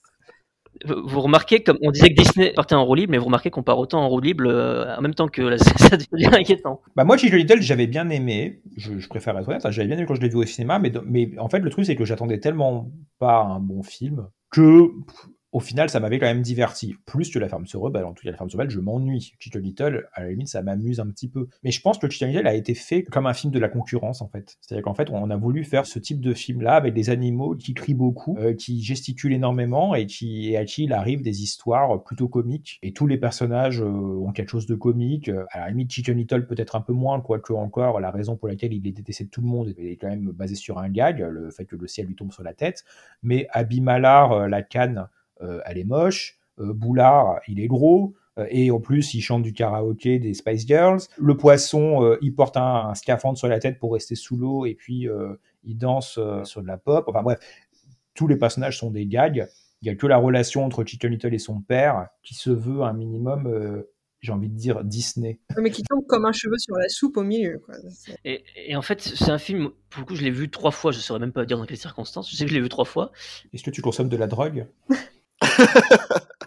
Rien ne me marque en fait, je n'arrive pas à m'en rappeler. Je- si je le revois pas, je vais pas me rappeler de quoi que ce soit. Il y a rien qui va marquer les esprits, je trouve, dans ce Ah. film. Enfin, moi, je... Wannabe des Spice Girls dans le karaoké, on s'en rappelle Oui, quand même. oui, mais je- Est-ce qu'on a envie de se rappeler mais- mais je sais pas si c'est ce qui sauve. Est-ce que c'est ça qui sauve le, le film Il y a des choses qu'il vaut mieux oublier des fois, mais Alors moi je sais que c'est le premier film que j'ai ciment pas vu au cinéma, le premier film Disney que j'ai pas vu au cinéma volontairement tellement ça ne me disait rien, tellement les affiches et le trailer me donnaient pas envie et je l'ai découvert quelques années après parce que mon petit frère qui lui est né en 2004 donc euh, ça a été un des premiers films qu'il a regardé en DVD et donc on sait comment sont les enfants de 3 ans qui se prennent euh, d'amour pour un film, hein, ça passe quatre fois par jour à la maison donc je l'ai vu beaucoup de fois finalement donc j'ai fini par m'y attacher un petit peu quand même. Euh, Il a quelques bons moments, il a aussi ce côté un petit peu qui me rappelle les bandes dessinées que je trouvais dans le journal de Mickey avec les, habitants de Mickeyville qui étaient souvent voilà des, animaux de la ferme, les cochons, les canards et compagnie. Donc il y avait il y avait ce côté-là qui était sympa. La chanson d'ouverture aussi est pas trop mal. Oui, j'aime bien. Un seul faux pas. Euh, Je trouve sympa. Après, il y a aussi un truc aussi qui était intéressant, c'est qu'au final, euh, par exemple, aujourd'hui, on parle beaucoup de la qualité de Zootopie, et pour cause, puisque le film est très très bien. Mais du coup, on, a beaucoup parlé aussi du fait qu'on on avait cet univers avec des, animaux anthropomorphes, comme dans Robin des Bois, donc des animaux qui se comportent comme des humains avec les codes des humains, et qu'on le voyait enfin en image de synthèse. Mais en fait, Little l'avait déjà fait, puisque c'était le cas déjà dans ce film-là. Et comme tu le dis, ça rappelle effectivement les bandes dessinées de Mickeyville et Donaldville, où on- a un petit peu ce côté et on, a cet univers très cartoon, bande dessinée, mais en 3D. Et quand je dis en 3D, c'est dans tous les sens du terme, puisque c'est aussi le premier film d'animation en relief. Et du coup, Disney a vraiment tenté quand même de marquer le coup, je trouve, avec ce film-là. Alors, à défaut de faire un très très bon film, mais au moins en faisant quelque chose de techniquement qui se justifiait. On passe de La Ferme se rebelle, un film très très plat, dans tous les sens du terme aussi, euh, et du à un film en relief, où, on se dit Disney passe à la tridimensionnalité dans tous les sens du terme. On anime en images de synthèse, mais on a notre petit plus par rapport à Pixar qu'on possède aussi et qui fait déjà de l'animation en images de synthèse. Bah là, on, quand les Walt Disney Animation Studios s'y mettent, on le fait vraiment dans, avec une vraie, vraie 3D. Donc, le fait de le découvrir comme ça, ce qui n'était pas possible en France, hein, puisqu'il a fallu attendre le film d'après pour avoir de la 3D au cinéma chez Disney, mais aux États-Unis, les gens qui ont pu découvrir ce film dans, dans ce format-là, il y a peut-être quand même ce petit plus aussi qui est ce petit plus un peu magique de, d'entrer comme ça dans le film. Ou il y a que moi que ça intéresse. non, non, non, non, non c'est vrai. Bah après, malheureusement, c'est vrai que nous en France, on n'a pas vécu le passage à la 3D à ce moment-là, et puis même de manière, euh, je pense, assez générale, le passage à la 3D est arrivé bien plus tard pour le grand public français. Oh bah c'était le film d'après le film d'après, Bienvenue chez les Robinson. Moi, je l'ai vu en 3D à Gaumont Aqua Boulevard à Paris. T'as pas eu l'étrange de Monsieur Jack qui était ressorti, qu'ils avaient fait en 3D entre temps Bah, c'est la même année en fait. Tout ça, c'est l'époque où la 3D arrive vraiment dans les cinémas euh, en France. Mais peu de gens savent, en fait, que c'est Disney aussi qui a poussé la 3D bien avant que 20th Century Studios fasse Avatar. Euh, il y avait déjà des films 3D, également chez la concurrence. Hein, il y avait Voyage au centre de la Terre chez Warner, par exemple. Mais euh, chez Disney, Chicken Little, c'est le film qui, qui a lancé ça sur un film de long métrage grand public comme Fantasia 2000 pour l'IMAX, et même en dehors des films euh, grand public, euh, disons qui ont une, sortie classique, un des premiers films en, en 3D euh, moderne, c'était Les Fantômes du Titanic de James Cameron, qui est aussi un film Walt Disney Pictures, mais c'est un documentaire de 45 minutes. Donc c'est pour ça que je dis que c'est un peu différent. Mais voilà, Chicken Little, comme Fantasia 2000 arrive avec l'IMAX, Chicken Little, il faut quand même reconnaître qu'il arrive avec la 3D. Et donc, même si c'est un film quand même pas très intéressant, bah, il a quand même cette importance-là, et techniquement, il apporte sa pierre à l'édifice. Après, personnellement, je sais qu'à l'époque, j'étais encore en province, j'étais dans la région du, de Nice, si je ne dis pas de bêtises à l'époque. Alors, on peut pas t'aider. Hein. Oui, je, je, me doute.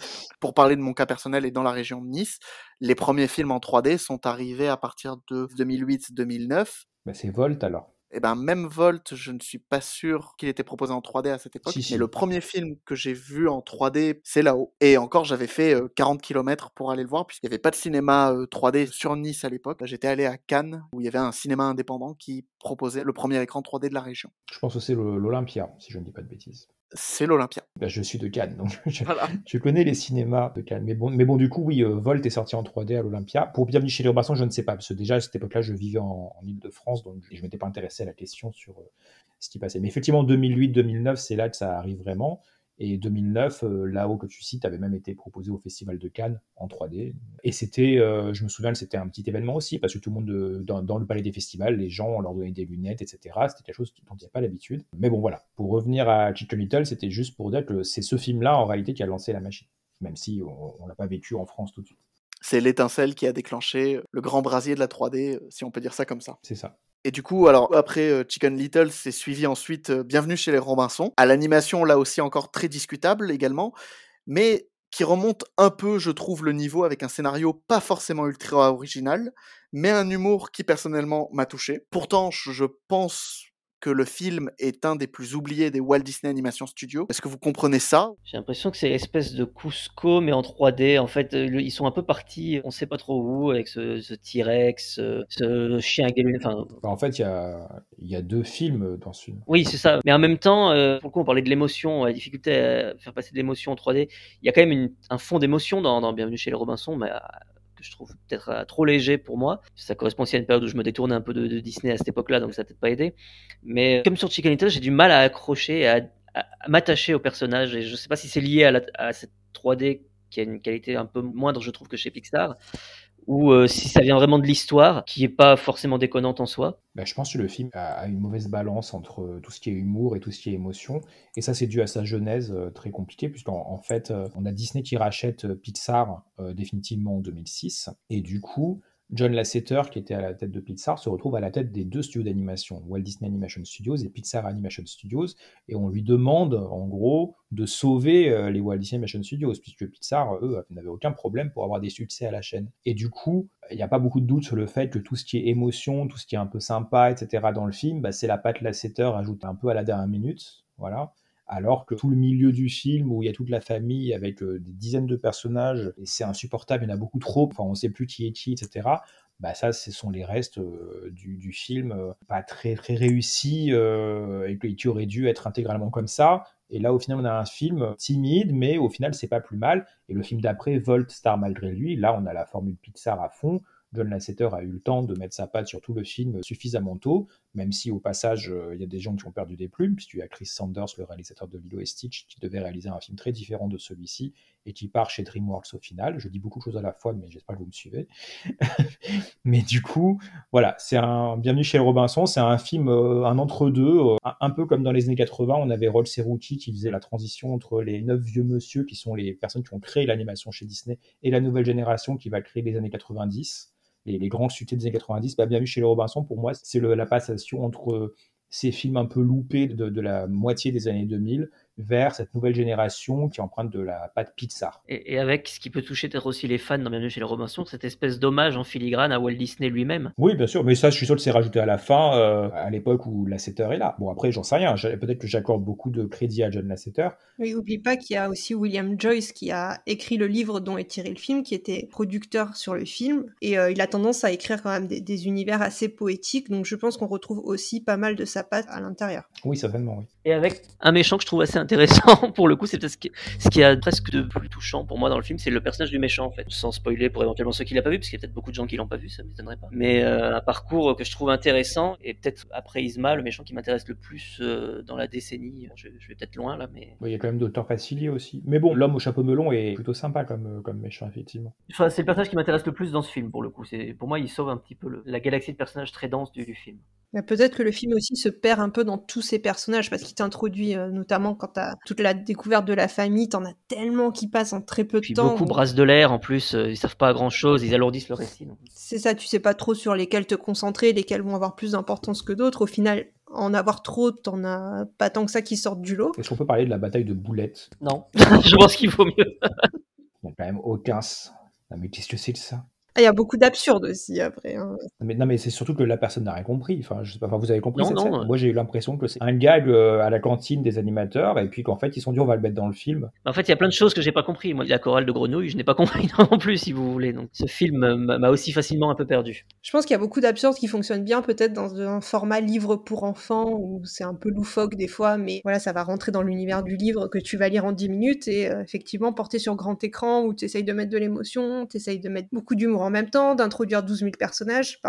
Ça s'auto-saborde un petit peu, euh, ça s'étouffe un peu tout seul, quoi. Trop de personnages. Moi, il y en a un qui me mettait particulièrement mal à l'aise aussi, c'est celui qui est censé être marié à la marionnette sur sa main. Non, il n'y a pas un truc comme ça euh, Un oncle? Oui, oui. Oui, une Excusez-moi, mais bon, je, oui, je- je- ça partait vraiment loin, je trouve. quand même.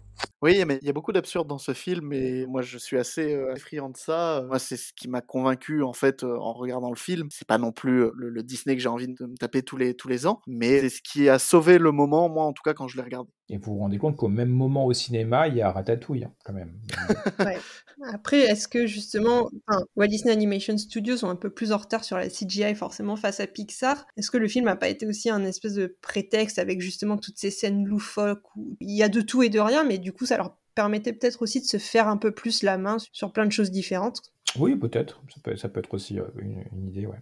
Mais après ce retard, heureusement qu'il a, il sera compensé largement avec le film d'après. Et on voit que le rachat à Pixar euh, n'a n'a pas servi à rien. J'imagine qu'ils ont repris leur logiciel, etc. Et voilà. C'est peut-être moi qui suivais pas bien à l'époque, mais autant pour Chicken Little, je me rappelle quand même de la communication de Disney à l'époque, mais Bienvenue chez les Robinson, j'ai pas souvenir de beaucoup de, de pubs et de bandes annonces. Et c'est sorti un peu en catimini aussi. Rien, quasiment rien. Non, C'était très timide, ouais. Mais quasiment rien. Il y avait Ratatouille qui était au cinéma et qui, en plus, en France, euh, si on prend on prend le brand français, cartonnait. C'est-à-dire qu'au moment où Bienvenue chez Robinson sort au cinéma, Ratatouille est encore en salle et cartonne encore. Ok, il a aussi souffert de ça, de- d'être sorti euh, sans, sans être poussé. Aucune chance. Enfin, et le film est resté très très peu en salle. euh, c'est un échec aussi. On est sur des chiffres qui correspondent à des films Disney Toon comme Les Aventures de Porcinet ou des films comme ça. Donc euh, c'est vraiment un film qui a pas marché. hein. Moi, je sais que je l'ai même pas vu en salle parce que je suis partie en vacances à l'étranger. Le temps que je rentre, il était projeté dans un petit cinéma qui était peut-être à 50 km de chez moi. J'étais, peut-être pas me déplacer. Enfin, n'ayant pas le permis à l'époque ni rien. euh. Donc ouais, il est, il est pas resté très longtemps en salle. hein. Mais du coup, ça fait plusieurs fois qu'on l'évoque. Est-ce qu'il n'y a pas un gros problème aussi chez Disney dans cette décennie à, à bien accompagner la sortie de ses films aussi finalement? Plus on en parle, plus je trouve ça récurrent quand même au cours de cette décennie de vite lâcher en ne croyant plus à des films ou en ne faisant pas de promotion euh, de qualité?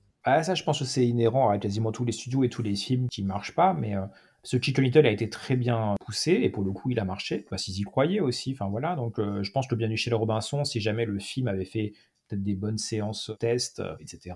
je pense qu'ils y auraient cru, mais je pense que là, ils y croyaient pas non plus. Ils avaient Ratatouille en même temps qui cartonnait, qui allait aller, aux Oscars, etc. Enfin, bref, tout le monde se fiche de, ce film à ce moment-là. Mais ça arrive encore cette année. Hein. Vous allez voir que c'est le destin de Ron Desblocs, un film qui a été récupéré par Disney et qui, qui, sort chez 20th Century Animation, donc Disney le sort en octobre. Enfin voilà, tout va être euh, poussé sur Encanto et certainement pas sur On Block. Voilà, où il y a des films comme euh, The Wild, Romeo et Juliette, enfin des, films comme ça qui, ont vraiment été euh, balancés comme ça parce qu'il fallait les sortir. Ou Strange Magic, c'était également disponible sur Disney Plus si vous ne savez pas de quoi je parle.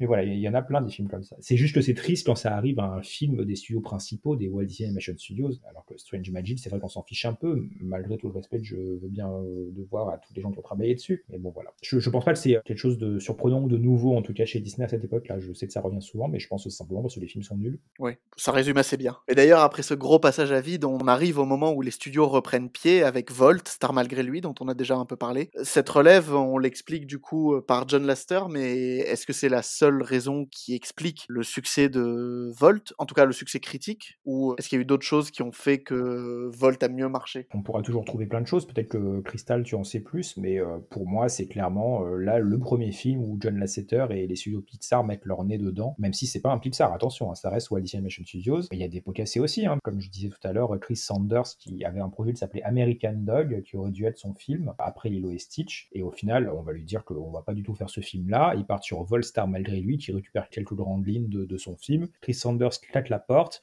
il part chez DreamWorks, comme souvent quand on claque la porte de chez Disney. Mais bon, il y part pas pour rien, puisque il, va, lancer Dragon et les Croods. Donc c'est plutôt pas mal. Mais bon, du coup, Volstar Malgré n'était pas un film destiné à marcher euh, à ce point-là.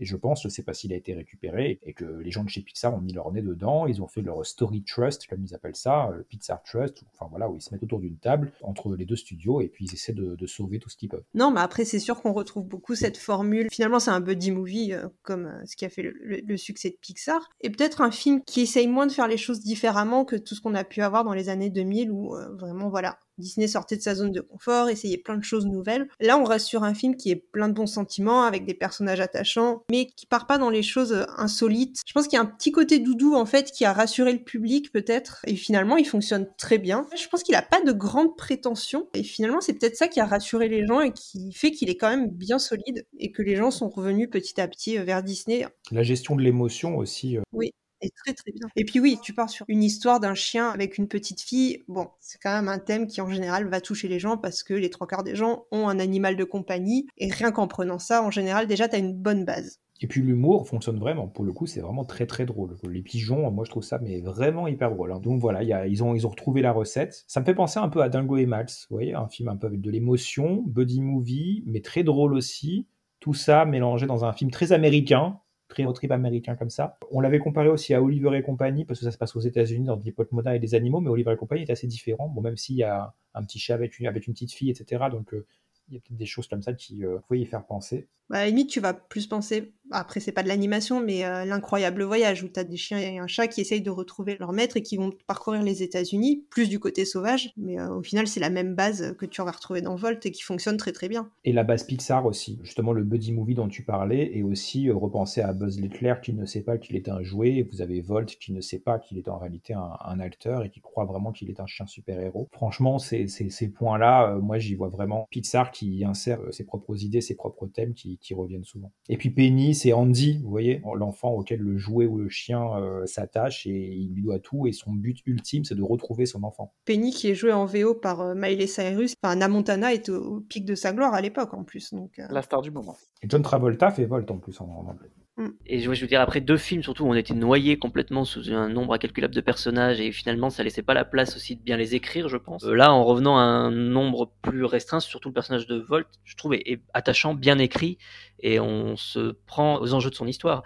Ce qui manquait, je trouve, en tout cas aux deux, trois films précédents. Je repensais à mon allusion à Toy Story, mais en fait, c'est un Toy Story inversé, puisque le personnage principal, c'est Buzz l'éclair, Volt, et Mitten, c'est Woody, en fait, la personne très cynique, en fait, qui sait très bien comment fonctionnent les choses et qui n'en revient pas que l'autre personnage se, fasse avoir à ce point-là.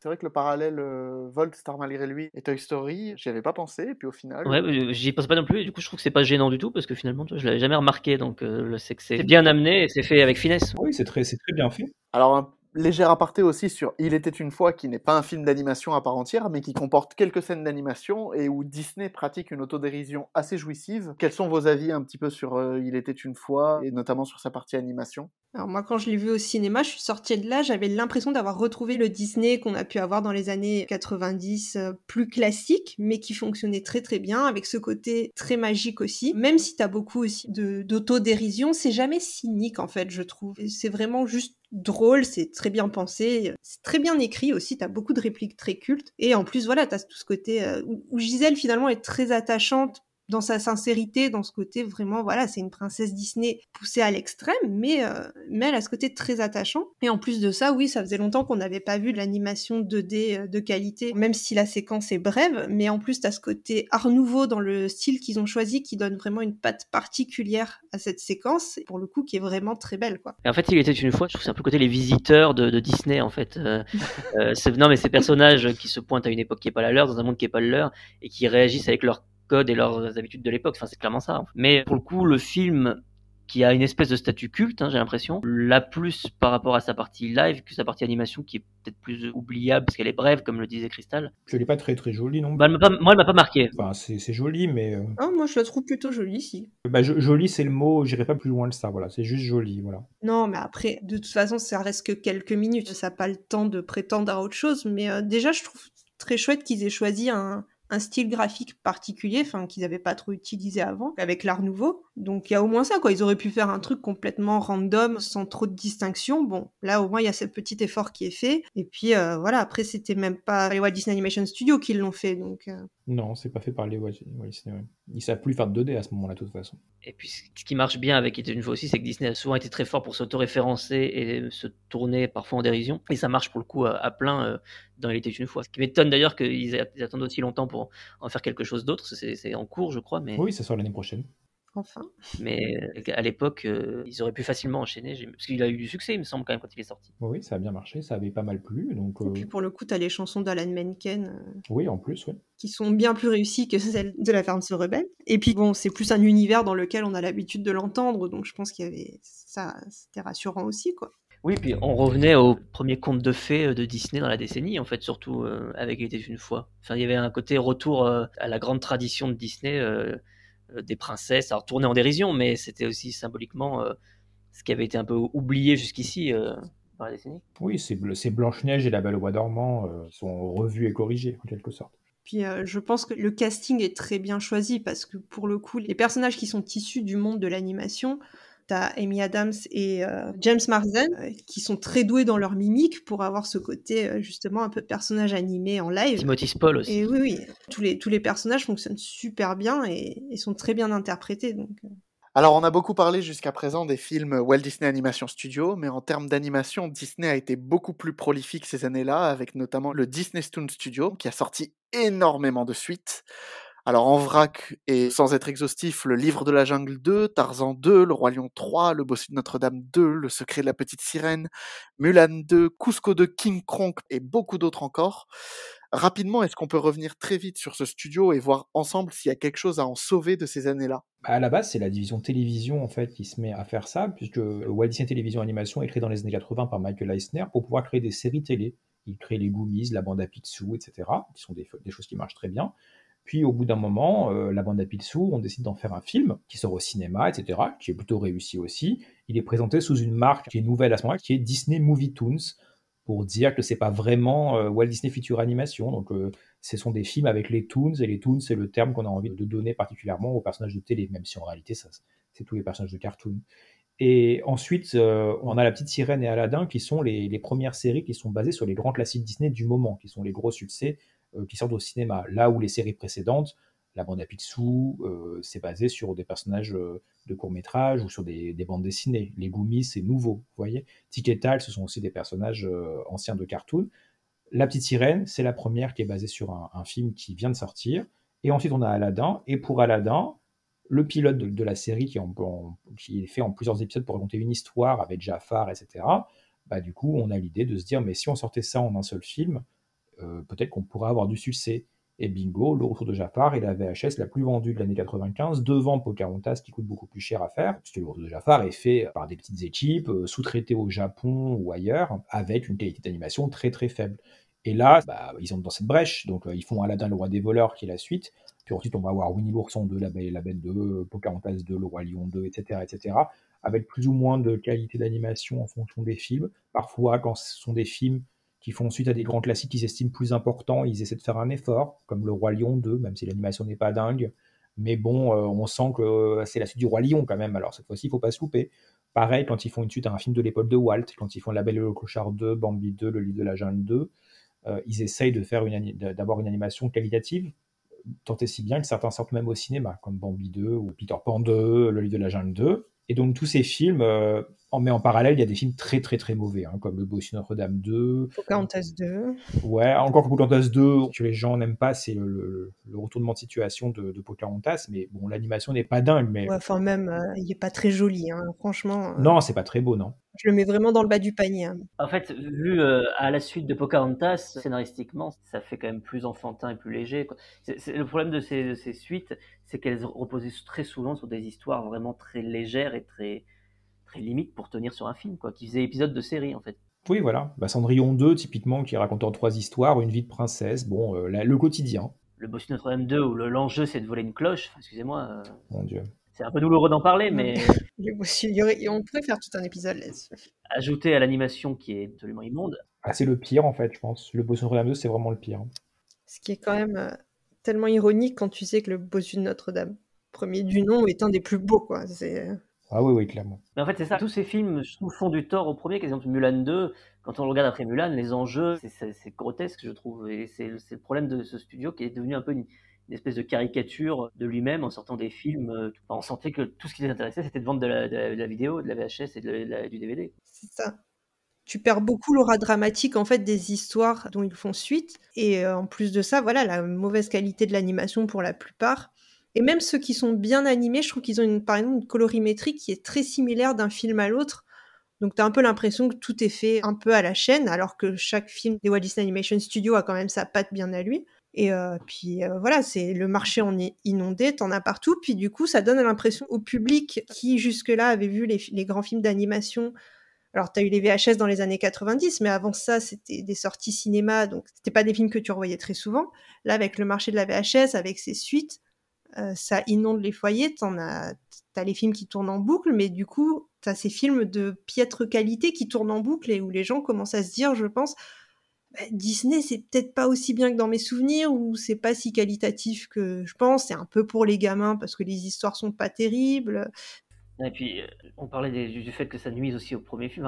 Je sais que c'est une suite qui a tendance à être un peu appréciée, donc peut-être me faire jeter des pierres, mais moi, Le Roi Lion 3, quand on m'explique que la scène magnifique d'intro où les animaux s'inclinent, en fait, c'est juste Pumba qui a lâché une caisse, enfin, excusez-moi, mais je, je, trouve que là, pour le coup, c'est quand même euh, hallucinant. Alors, c'est peut-être très drôle pour certains, et et c'est peut-être pas la pire des suites, clairement, Le Roi Lion 3, mais pour moi, c'est des films qui. Ah, moi, j'adore. Ouais. C'est une, une, des seules que, que je sauve. Moi, je l'adore, mais, mais je la prends un peu comme un univers alternatif. Hein. Ouais, c'est sans doute ce que j'arrive pas à faire. Alors, mais c'est pour ça que ces films-là, pour moi, en fait, ont tendance à piétiner un peu le travail d'origine, enfin, des animateurs d'origine et des, et des réalisateurs d'origine, ce que je trouve vraiment dommage. En fait, le Roi Lion 3, il arrive à une époque, juste pour, pour, finir ce que je racontais, en gros, Disney Télévision Animation, la filiale télévision, fait tous les films dont on vient de parler, et au bout d'un moment, il, il est décidé de créer une filiale qui s'appelle Disney Toon Studios, qui dépend de Disney Télévision Animation, mais où on se dit, cette fois-ci, on a vraiment une équipe qui gère les films de long métrage, même si ce sont des suites au Walt Disney Animation Studios. Et donc, ils vont utiliser cette marque-là à partir du livre de la jungle 2, qui n'est pas la plus mauvaise, puisqu'elle sort même au cinéma. On a ensuite les aventures de Porcinet, pareil, ça sort au cinéma.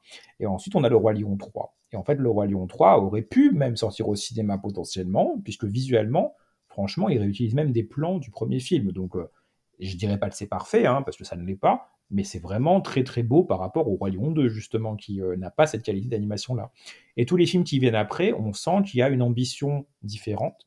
Et au bout d'un moment, euh, Disney Toon Studios va finir par être rattaché au Walt Disney Animation Studios quelques années plus tard, et non plus à la division télévision. Et sur les dernières années, on voit que la qualité de l'animation est vraiment au-delà. Au Notamment, si je prends le dernier animé en, en 2D, c'est Le Secret de la Petite Sirène. Alors, le film n'a aucun intérêt. Mais alors visuellement, c'est vraiment très très bien animé, je trouve. Hein. Ariel, ses cheveux, etc. Elle est toujours on model, comme on dit, c'est que vraiment les, ses traits de visage sont toujours justes et correspondent vraiment au, modèle de base, même plus que dans La Petite Sirène de 89 sur ce point-là. Donc euh, il y, a quand même des choses qui sont très très bien. Dans ma tête, le sortilège de Cendrillon aussi était très bien animé. Euh, oui, c'est plutôt bien animé, même si il est la suite d'un film trop ancien qui fait qu'il y a un choc aussi visuel qui se voit beaucoup plus que pour La Petite Sirène. Mais bon voilà, on a des films qui sont euh, qualitativement plus aboutis et lorsque Pixar est racheté, que John Lasseter se retrouve à la tête de tout ça, c'est là qu'il déplace Disney Toon chez Walt Disney Animation Studios, qui leur dit arrêtez de faire des suites, créez vos propres franchises, et on a droit à La Fée Clochette et à Planes ensuite. Et puis ça s'arrête là. Pour rebondir sur la qualité d'animation, notamment des derniers, c'est aussi que justement en parallèle, tu avais euh, cette crise de la 2D dans les Walt Disney Animation Studios, où justement tu avais de moins en moins de projets, voire plus de projets du tout. Donc tu as beaucoup d'animateurs de ce studio qui ont bougé sur Disney Toon Studio puisqu'ils voulaient continuer à faire de la 2D. Je pense notamment à Andreas Deja qui a travaillé sur Bambi 2. Donc tu as quand même des grands animateurs euh, Disney qui ont, qui ont fait l'âge d'or des studios qui se retrouvent finalement sur ces projets de suite forcément la qualité euh, visuelle a fait un bond à ce moment-là. Et quelque part, c'est aussi triste de penser que ces pauvres animateurs qui travaillaient sur des grands projets en sont réduits à, travailler sur les suites. Je pense aussi à John Ripa qui avait fait le euh, Tarzan enfant dans le premier et qui, final, l'anime complètement dans, dans, la suite Tarzan 2. Quoi. Et à l'époque, il faut quand même aussi rappeler que tous les studios concurrents qui cèdent aussi à cette presque obligation de faire des suites, font leurs suites, mais pour le cinéma, et font des suites du coup quand même de meilleure qualité. On aime ou on n'aime pas les Shrek 2 et 3 et compagnie, les, suites de Madagascar et autres, mais tout ça, c'est des films qui restent pensé quand même pour le cinéma et qui quand même plus de travail que des suites que Disney pouvait sortir en, VHS. Enfin, je dire VHS, c'était déjà le DVD à l'époque. Idem pour Blue Sky avec ses, sa saga l'âge de glace. Disney était peut-être aussi dans un modèle qui correspondait plus tellement euh, le marché de la vidéo, faire des suites directement pour la vidéo, ça pouvait être pertinent peut-être dans les années 90 quand ça arrivait tout juste. Mais on est peut-être à une époque aussi à un tournant où les gens préfèrent euh, retrouver les films au cinéma avec de la qualité. Oui, je pense que c'est finalement ce que se dit John Lasseter quand il se retrouve à la tête des studios d'animation, où il dit non mais arrêtez-moi ça. il les laisse sortir euh, le secret de la petite sirène, non sans l'avoir euh, fait modifier euh, plutôt pas mal, puisque justement il y avait déjà une séquence du secret de la petite sirène qui était sortie en, promo sur un DVD d'un autre film ou je ne sais plus, et la qualité de l'animation était moins bonne. Hein. Donc on voit qu'ils ont amélioré ça. La fée clochette, ils ont pris plus de temps que prévu, et ils ont essayé de faire des choses qui sont un peu plus qualitatives que ce qui était prévu. Euh, J'irai pas au-delà de ça. C'est pas non plus dingue, dingue, hein, attention. Hein. Même si euh, la fée clochette, c'est sympa, mais bon, ça reste quand même particulièrement, ça vise quand même plutôt les, enfants, comme Planes, qui euh, se veut plus l'héritier de Cars 2 que de Cars premier du nom, en termes d'ambiance et de, et de cible. Et alors, pendant cette période dont on parle depuis le début du podcast, il y a un autre studio très proche de Disney qui, lui, ne connaît absolument pas la crise, c'est Pixar. Et pour cause, eux, la décennie 2000, ça a vraiment été leur moment de gloire. Bah, Pixar, euh, tout le monde sait que Pixar a démarré avec Toy Story en 95. À l'époque, c'est un studio qui, à la base, était euh, issu de Lucasfilm. tout ça se retrouvera chez Disney plus tard. Mais en gros, euh, Toy Story, leur premier film en 95, est un énorme succès avec une animation qui est révolutionnaire à l'époque, c'est le premier film d'animation de long métrage en images de synthèse, et euh, ils animent des jouets, parce que c'est plus simple à animer aussi. On a Mille et une pattes qui arrive derrière, Toy Story 2, qui est un film qui était prévu pour la vidéo, mais qui finalement est suffisamment bien pour qu'ils se disent on va le sortir au cinéma. Et donc on arrive aux années 2000 qui nous intéresse. Le premier à sortir, c'est Monstres et compagnie en 2001. Là, on a quand même un film qui propose un univers extrêmement riche, bien plus peut-être que Toy Story, puisque Toy Story, c'est le monde réel vu par des jouets et mille une pattes vu par des insectes. Mais Monstres et compagnie, il nous crée un univers parallèle complet et euh, on sent qu'il y a vraiment euh, une ambition qui, qui augmente petit à petit. Et avec le monde de Nemo, techniquement, on atteint des, ambitions jamais vues dans ce type de film, puisque là, il faut recréer carrément l'océan, la ville de Sydney, etc., etc. Et on a ensuite Les Indestructibles, où là, la chose importante, c'est que c'est le premier avec des humains en personnages principaux, et là où ils étaient vraiment immondes dans Toy Story un tout petit peu mieux dans Toy Story 2 et encore un tout petit peu mieux dans Monstre et compagnie puisqu'on a juste la petite fille Boo. Euh, les Indestructibles, là on a vraiment quelque chose qui fonctionne vraiment très très bien, euh, qui est réalisé par Brad Bird qui avait fait ses armes sur les Simpsons puis ensuite sur Le Géant de Fer qui est un super film d'animation euh, traditionnel de chez Warner. Et John Lasseter ensuite réalise Cars, 4 roues, Là encore, visuel, visuellement, c'est incroyable. Les, reflets sur les, sur les voitures, etc. Enfin, le travail est, incroyable. L'histoire est plutôt intéressante et on, garde aujourd'hui de Cars une image très enfantine, etc. Mais le premier film, revoyez-le si vous ne l'avez pas vu depuis longtemps. C'est un film vraiment très adulte dans son, dans son ton et dans ce qu'il raconte, sur l'importance du, du, voyage plutôt que de la destination, sur le temps qui passe et sur ces choses-là. Puis voilà, je ne vais pas tous les citer, mais en gros, après ça, on arrive sur les chefs-d'œuvre Ratatouille, Wally, Lao où là, on a des films qui gagnent les Oscars coup sur coup, qui font le festival de Cannes, qui mettent tout le monde d'accord. Et à ce moment-là, Pixar a une aura incroyable qui fait que tout le monde, même tous les cinéphiles, doivent voir les films Pixar, alors que généralement ils se fichent de l'animation. Mais Pixar a cette place. Et, et qui oppose Pixar à Disney complètement en plus à l'époque. Tout à fait, il les oppose constamment, alors que bon, c'est effectivement deux, soit évidemment deux d'animation différents, mais on a cette, cette fausse euh, concurrence. C'est ça qui est assez intéressant, c'est d'ailleurs c'est ce contraste en fait entre les Walt Disney Animation Studios qui pendant ce temps-là euh, euh, prenait l'eau, enfin vraiment c'était le Titanic, et à côté de ça Pixar euh, qui gravissait les échelons euh, pour être à l'époque le meilleur studio d'animation d'Hollywood. quoi. Bah, de toute façon, là autant Disney c'est une décennie compliquée, autant Pixar c'est leur âge d'or. Complètement, ouais. Après, ils sont tombés dans la manie de faire beaucoup de suites, alors qu'à l'époque, ils avaient cette décennie, c'est 100% de films originaux chez Pixar. Pour le coup, c'est vraiment leur âge d'or et c'est le scénario inverse de, de Walt Disney Animation Studios sur cette décennie. Et ils font moins de films aussi. Ils prennent plus leur temps parce qu'ils ont, ils ont moins cette pression parce qu'à cette époque-là, ils s'appartiennent pas encore à Disney. Ils font des films pour Disney. Ce n'est qu'à partir de Ratatouille où ils, où ils, sont vraiment intégrés à Disney. Ce qui fait qu'ils font un film tous les deux ans à cette époque-là. Et d'ailleurs, la meilleure façon de s'en rendre compte, c'est qu'il suffit de regarder les Oscars. Les films des Walt Disney Animation Studios étaient complètement boudés par les Oscars tout au long de la décennie, alors que les Pixar, quasiment tous les Pixar, étaient au moins nommés quand ils ne gagnaient pas l'Oscar du meilleur film d'animation. Oui, c'était vraiment chaque année, il y avait plus de surprises. Quoi. Et donc voilà, donc c'est aussi dans ce contexte-là que, que, Disney rachète Pixar et puis euh, positionne John Lasseter qui était chez Pixar à la tête des deux studios, toute l'animation. Et il a la lourde tâche de redonner son, ses lettres de noblesse au Walt Disney Animation Studios, à gérer le cas de Disney Toon Studios et, et, à donner une identité à tout ce beau monde sans que les films se confondent les uns avec les autres. Donc finalement, sur la fin de la décennie, Disney et les Walt Disney Animation Studios vont réussir à remonter la pente et à défaut de relancer un âge d'or, une forme d'âge d'argent va arriver. Et pour relancer tout ça, rien de mieux que de reprendre les bases. Tu es le roi, Mississippi, de cette ville enchantée, où toutes les femmes sont tellement jolies qu'elles ont les hommes à leurs pieds. Où la musique résonne sans fin, du soir au matin, du matin au soir. Quand on entend cette musique au loin, on se sent à nouveau rempli d'espoir.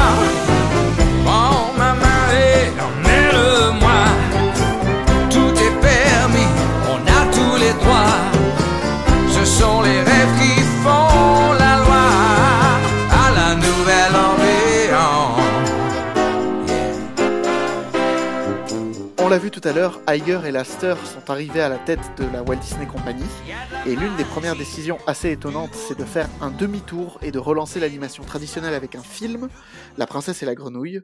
Alors, est-ce que c'était un vrai pari où le studio était prêt à tout refaire comme avant, ou bien est-ce que c'était un film un peu expérimental, si on peut dire ça comme ça, qui permettait de tester la température pour mieux voir les attentes du public?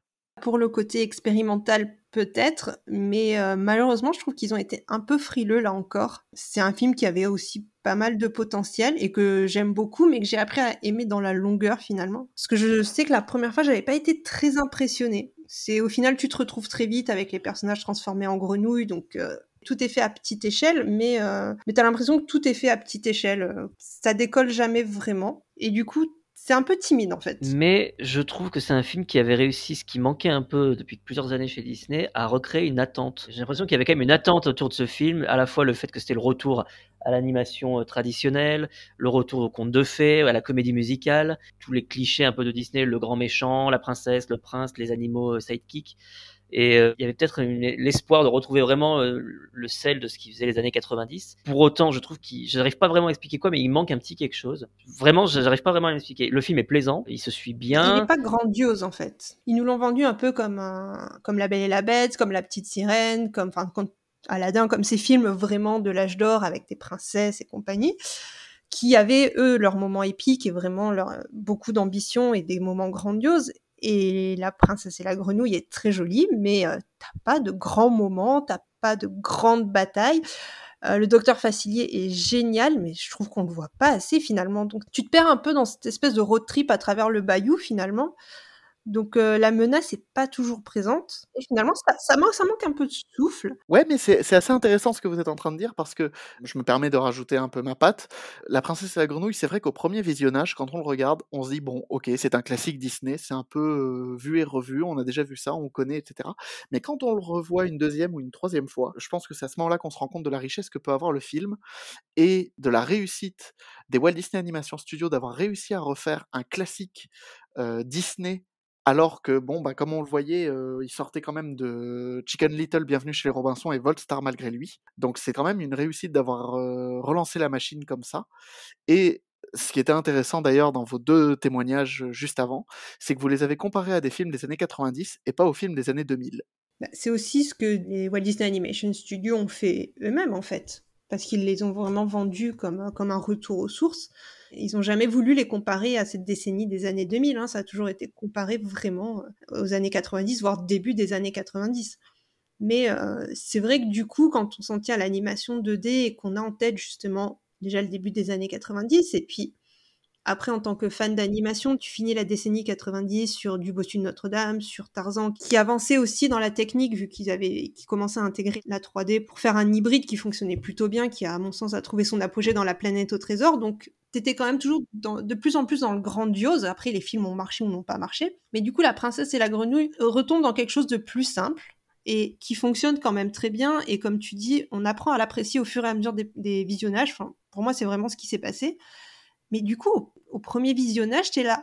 Bah, c'est sympa, mais c'est un peu timide pour du Disney, pour, euh, pour ce qu'on connaît, quoi. Bah, c'est pas grandiose. On était habitué justement à du grandiose et au final, on a un film euh, très sympa, c'est très beau, c'est très rythmé, il y a tout ça, hein, tout, tout est. Moi, j'aime bien le film, hein, vraiment, mais euh, voilà, c'est pas le préféré de, de, grand monde, même s'il y en a certainement qui nous écoutent et qui, qui l'adorent, hein, mais mais on trouve toujours un peu mieux. Il y, a, il y, a, quand même des Disney qui sont un peu, un peu meilleurs. Et donc, euh, donc voilà. Et pour relancer l'animation traditionnelle à ce moment-là, pour essayer de lui redonner une chance, euh, il aurait peut-être fallu faire quelque chose euh, d'épique et de grandiose, effectivement, sauf que il ne pouvait pas se le permettre, j'imagine, puisque j'imagine bien John Lasseter en train d'essayer de négocier, mais si, il faut que Walt Disney ce soit l'animation 2D et Pixar l'animation 3D, mais on va lui donner un petit budget, ok, en plus on n'a pas d'animateur, les gens animent chez eux, enfin bon, c'est un peu comme ça que ça se passe. Hein. Andreas déjà, il anime euh, sur cette table à dessin qui est chez lui, parce qu'il n'y a plus vraiment de vrai studio 2D chez Disney. Et du coup, on a, on a ce film comme ça qui sort, qui est censé porter sur ses épaules le poids de l'avenir de toute l'animation traditionnelle euh, de, depuis 1937, euh, voire avant. Et ça se voit qu'il n'est pas bâti pour avoir cette prétention-là. C'est juste très bien. Voilà, c'est comme si on vous avait dit que les aventures de Bernard et Bianca devaient sauver l'animation Disney à un moment donné. Donc vous voyez, enfin c'est c'est bien, hein, mais. Et puis est-ce que t'as pas aussi John Musker et, Ron Clements qui donc c'est leur projet qui est juste après La Planète au Trésor, donc t'as quand même un, petit écart de temps, vu que La planète c'était 2002 et La princesse et la grenouille est quand même sorti en 2009. Sachant que la, la planète au trésor, ça a vraiment été le projet qu'ils ont essayé de porter pendant deux décennies et qui au final s'est planté pour des raisons totalement injustes et notamment à cause des guerres internes du studio. Et là, ils doivent repartir sur un projet qui peut-être les enthousiasme pas forcément. Ils ont peut-être perdu un peu euh, un peu l'étincelle. Enfin, je sais pas. Je trouve beaucoup moins inspiré que tous les autres projets qu'ils ont pu faire. Même, même Vaiana, qui arrivera quelques années après, quand même plus inspiré que La Princesse et la Grenouille. Mais est-ce qu'au fond, c'était pas une commande aussi directe de Disney de vouloir revenir à vraiment un, classique à la façon des années 90 Et donc pour eux, il fallait cocher les cases et du remplir le cahier des charges? sans doute, oui. Bah oui, mais ils les ont pas cochés. Parce que les grands classiques des années 90 sont des films grandioses. Oui, mais ce que je veux dire, c'est euh, quand je disais cocher les cases, c'était en reprenant euh, on, veut les chansons.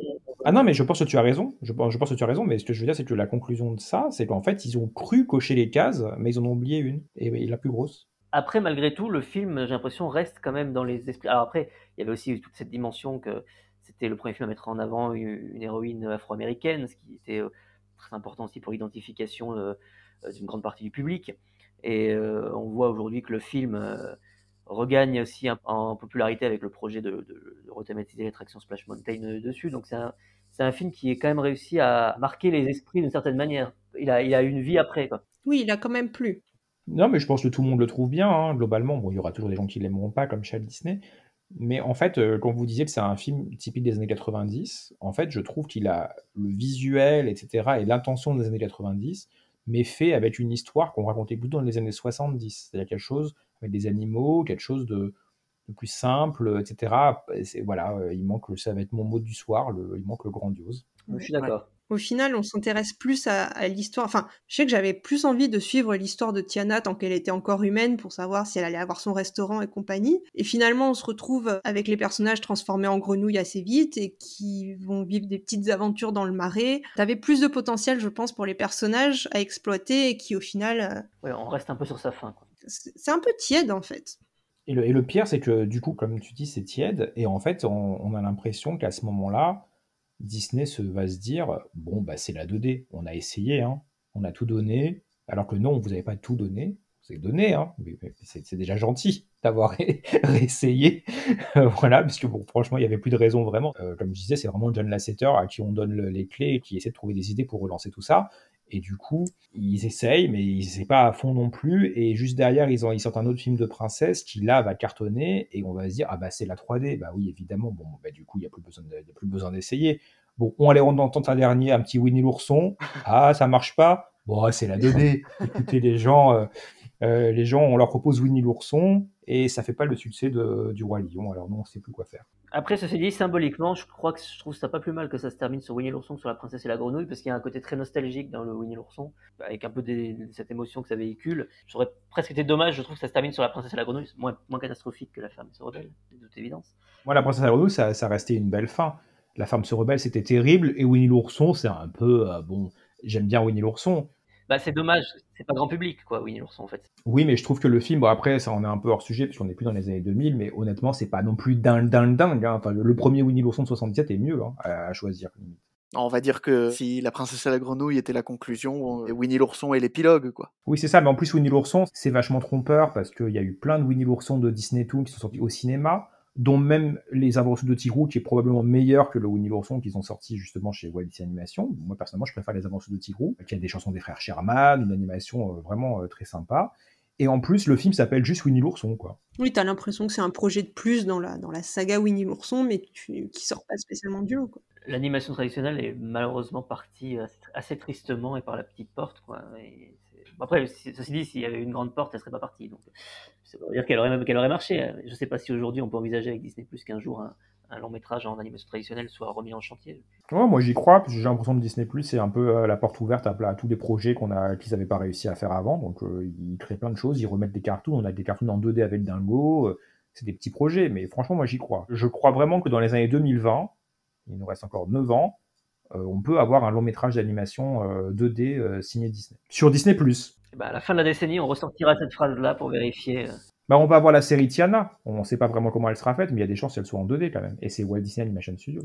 Et on arrive au dernier film de cette décennie, celui qui a clairement fait comprendre au public que les Walt Disney Animation Studios et Disney étaient de nouveau sur les rails.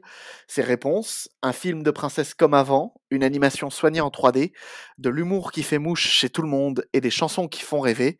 Au final, est-ce que c'est ça le secret Disney?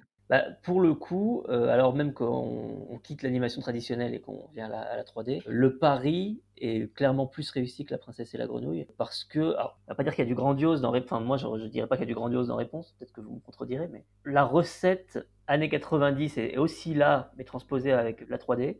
On a euh, une méchante à peu près digne de ce nom, des animaux marrants, euh, la princesse, les chansons qui sont de très bonne qualité, l'histoire est prenante, les personnages sont attachants pour moi, le défi est carrément plus réussi que La Princesse et la Grenouille. Et bon, euh, c'était évidemment pour eux tout trouver de, justifier l'arrêt de l'animation traditionnelle avec le succès de Réponse. Mais euh, pour le coup, euh, le, le succès de Réponse tient clairement pour moi à, à la fois cet esprit Disney classique des années 90 avec de la modernité et beaucoup de fraîcheur. Et on revient de loin en plus avec ce film parce que au départ ça devait être un projet très très ambitieux hein, réalisé par Glenn Keane qui devait euh, partir du principe du cel shading. Alors vous vous souvenez de ce principe dans Tarzan qui recouvre les décors avec un effet peinture comme si c'était de la 2D mais en fait sur des éléments en volume. Et du coup il voulait faire ça sur les personnages aussi dans le, dans le projet de réponse initial. Ça coûte trop cher, ils laissent tomber, ils partent carrément dans une direction opposée, ça devait être un- une espèce de parodie à la Shrek qui devait s'appeler Rapunzel Unbraided. Donc là, plus du tout un truc euh, avec les codes classiques de Disney, mais un, des personnages de notre époque qui se retrouvent balancés dans l'épaule des, dans, dans, le conte, etc. Enfin, C'était Il était une fois à l'envers. hein. Ouais, voilà, un truc comme ça. Donc c'était plus du tout le même projet. Et puis finalement, on, on en revient sur un projet plus classique avec Réponse, mais Glenn Keane n'en est plus le réalisateur. Visuellement, on, on, revient sur la CGI habituelle et traditionnelle, même si Réponse apporte des choses et emprunte, grâce à Glenn Keane, une façon d'animer qui est, qui, est, issue de la 2D, où on étire les personnages, où on joue un petit peu avec leur, leur volume. Et, du coup, euh, du coup voilà, on a, quelque chose qui, finalement est très classique dans la, dans, la façon dont il est présenté et qui se veut être la transposition 3D de ce que Disney faisait dans les années 90. Euh, c'est La Petite Sirène, en fait. C'est euh, La Belle et la Bête, sont ces films-là en 3D. Et du coup, bah, ça marche très très bien. Donc c'est la preuve que l'animation en image synthèse n'a pas à se résumer qu'à des buddy movies avec des, des, gags et des animaux qui hurlent tout le temps et qu'on peut réussir à faire une belle histoire émouvante euh, et que tous les gens qui disaient ah ben moi je préfère l'animation Disney plutôt que Pixar parce que c'était parce que Disney c'est plus émouvant et que la 3D ça ne l'est pas, bah là en voyant réponse ils sont obligés de se dire ah bah oui la 3D c'est émouvant aussi. Bon même s'ils ont eu déjà quelques Pixar avant comme Wally euh, pour, pour se le prouver aussi. Et alors est-ce que réponse est grandiose? Réponse à des moments qui sont très beaux, notamment la scène des lumières qui, je pense, aura marqué tout le monde et qui, qui, a vraiment une belle ambition. Et en plus de ça, je pense que le film est très bien équilibré aussi dans son écriture, ce qui n'est pas forcément le cas de tous les derniers projets. T'as quand même des moments d'action, t'as des moments qui sont drôles, mais t'as aussi beaucoup de moments où le film respire. Et ça, c'est quelque chose qui a tendance à beaucoup se perdre, notamment ces dernières années, dans tous les studios d'ailleurs. Mais je pense que ça fait aussi pas mal sa force, parce que tu as le temps de bien poser tes personnages, de les rendre très attachants et de bien les définir. Et au final, tu as tout ça qui fonctionne. Tu as effectivement aussi l'animation qui fait quand même un grand bond en avant, comme le disait David, avec les innovations qu'il y a eu où on utilise des principes de la 2D sur de la 3D, et qui finalement va faire avancer un petit peu aussi l'animation en CGI, puisque jusque-là, on se cantonne un petit peu aux limites de ce que peuvent faire la machine. On n'a pas trop tendance à casser le programme, alors que là, en l'occurrence, les animateurs en 3D animaient leurs personnages. T'avais Glenn Keane qui passait par-dessus, qui redessinait en 2D la séquence d'animation par-dessus la 3D, et après les animateurs 3D qui refaisaient la séquence en se calquant sur ce qu'avait fait Glenn Keane, et donc en poussant, tu avais un peu le programme qui disait ah non non euh, techniquement c'est pas possible et les animateurs qui étaient là bah attends moi je vais te le faire faire, euh, on y va. Et du coup tu as vraiment tout ce mélange je pense qui, qui, fait que le film fonctionne très bien et qui est très beau à voir aussi quoi. Oui clairement. Après à ta question euh, est-ce que c'est grandiose? En fait je trouve qu'on se rapproche vraiment beaucoup avec la séquence des lumières, avec quelques séquences de course-poursuite dans la forêt, etc., où on sent qu'on est sur quelque chose d'un peu plus intense, mais c'est pas non plus grandiose, grandiose, et je pense que pour ça, il faut attendre La Reine des Neiges ensuite. La Reine des Neiges et Vaiana, et La Reine des Neiges 2, et Raya et le Dernier Dragon, où là, on a des films qui se veulent grandioses, avec plus ou moins de réussite, mais en tout cas, des films qui se veulent ambitieux, ou même Les Nouveaux Héros, que j'ai sauté, mais j'aurais dû le citer, puisque c'est une grande histoire avec des, des, des situations euh, grandioses, du coup. Les Mondes de Ralph, est un peu à mi-chemin aussi parce que euh, les de rap, pour le coup, c'est celui qui vient après réponse si on saute Winnie l'ourson, qui est un cas particulier.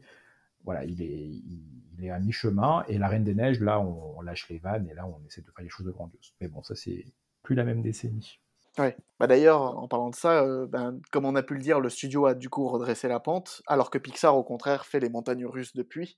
Donc euh, chez Walt Disney Animation Studio, on a eu, comme tu disais, les mondes de Ralph, euh, La Reine des Neiges, Les Nouveaux Héros, Vaiana, Zootopie et j'en passe. Mais est-ce qu'il y a des stigmates, positifs ou négatifs d'ailleurs, des années 2000 sur les films d'animation des Walt Disney Animation Studio d'aujourd'hui? Personnellement, je trouve pas beaucoup. Enfin, en fait, si, Pixar, qui a apporté la 3D, qui est maintenant devenu euh, ce qu'on utilise partout, la, la, CGI typique euh, qui, qui a été utilisée.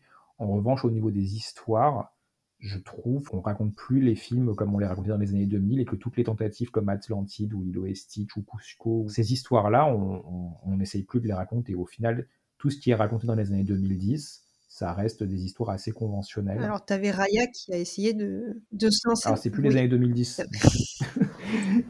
mais, mais, oui, tu as raison. Raya euh, essaye de, à nouveau de faire des choses différentes et je pense que les films à venir vont tenter de faire des choses. J'ai l'impression qu'ils qu sont dans cette idée-là. Peut-être pas avec Encanto, qui m'a l'air plus classique, mais j'ai l'impression que l'avenir des Disney Animation Studios se veut un peu plus ambitieux, un peu plus audacieux en tout cas que les années 2010.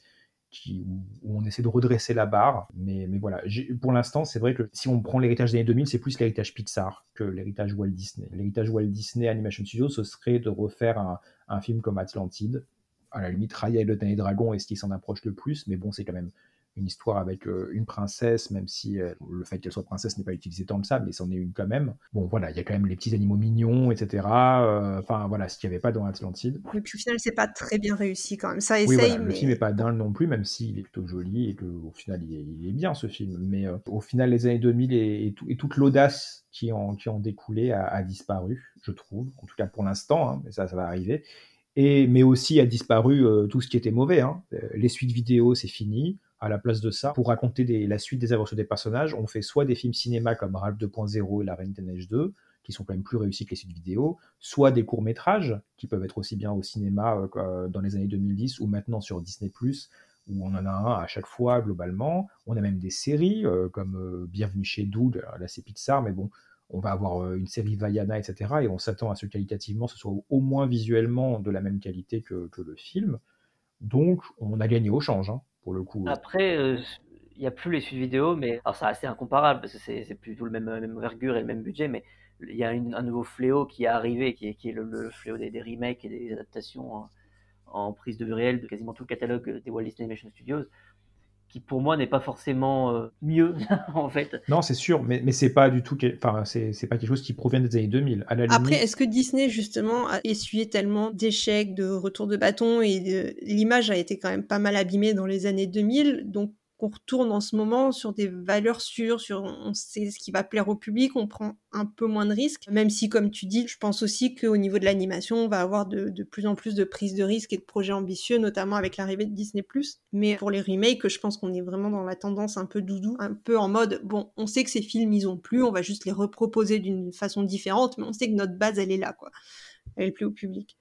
Mais ça, c'est quelque chose qui est né euh, en 2010 avec Alice au Pays des Merveilles, en fait, juste pour euh, resituer, de Tim Burton, qui en plus n'était pas vraiment un remake, mais plus une fausse suite, un peu plus ou moins, du, de, l'histoire d'Alice au Pays des Merveilles.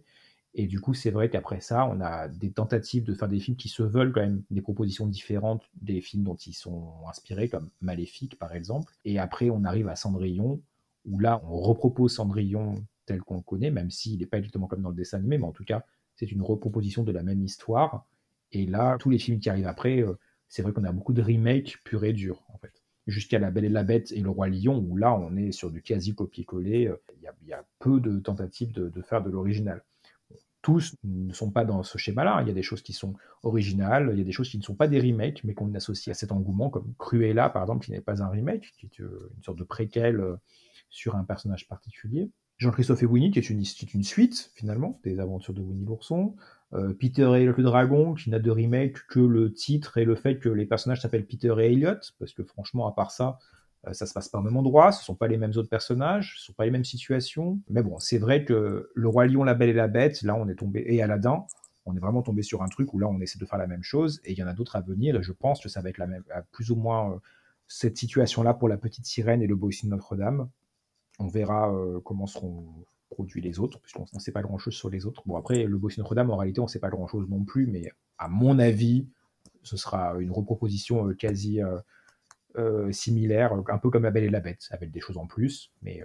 De toute façon, on est sur la décennie 2000, sur une décennie, enfin, on voit bien que Disney n'exploite plus du tout, enfin, à l'exception de Réponse et de La Princesse et la Grenouille, qui sont les deux derniers, qui sont bien exploités dans les parcs, il y a les séries qui sont, qui sont sorties ou vont sortir, ou les courts-métrages aussi pour Réponse. Mais il y a encore Réponse, c'est 2010. Hein. Stitch à la limite. Qui... Mais c'est tout, c'est vrai. Voilà, il n'y a que Stitch et tous les autres films. Enfin, euh, accrochez-vous si vous voulez voir des personnages ou des représentations des films dans les parcs. Euh, alors, je crois qu'Atlantis, il y a un projet non en cours, euh, c'est moi qui ai rêvé complètement. Non. Il n'y a rien du tout. Il me semblait avoir lu des rumeurs sur un projet en lien avec Atlantis, mais je, m'emballe peut-être.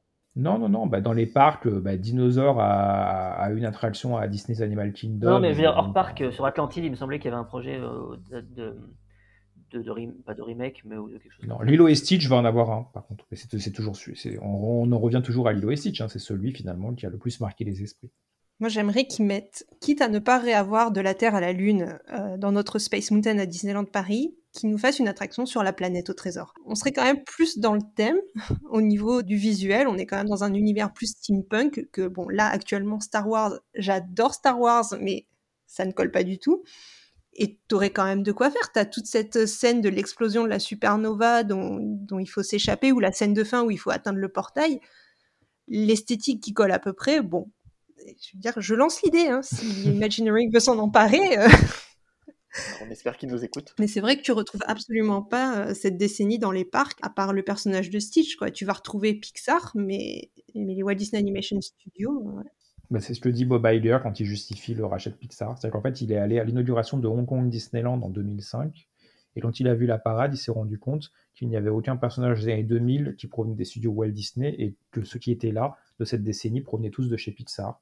Et c'est le déclic, comme, dit- comme il l'explique, qui lui fait dire il faut qu'on rachète Pixar. Parce que euh, sinon on est mort, puisqu'en fait on n'arrive pas à faire des nouveaux films. Et une fois qu'on aura euh, usé jusqu'à la corde les décennies précédentes, on n'aura plus rien de nouveau à proposer. Puisqu'à cette époque-là, Pixar euh, était en train de, de quitter Disney. hein. donc euh, c'était même pas comme s'ils pouvaient se dire euh, on aura quand même des Pixar qui vont arriver. Mais ils disent il faut absolument qu'on rachète Pixar.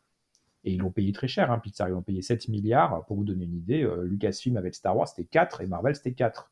Donc c'est quasiment le double pour une start-up d'animation qui, euh, qui a fait quelques films qui ont tous très bien marché, certes. Qui n'était pas bien vieille en plus. Ouais, voilà, qui n'était pas bien vieux, alors qu'en face, on a Marvel qui existe depuis quand même très longtemps, euh, de- de- depuis les années 30, euh, et qui a un catalogue de personnages énorme, et euh, Lucasfilm, qui a non seulement Star Wars, mais aussi Indiana Jones, des studios d'effets visuels Industrial Light and Magic, Skywalker Sound, ce sont des, studios qui permettent aussi de faire des économies ensuite sur les, sur les blockbusters.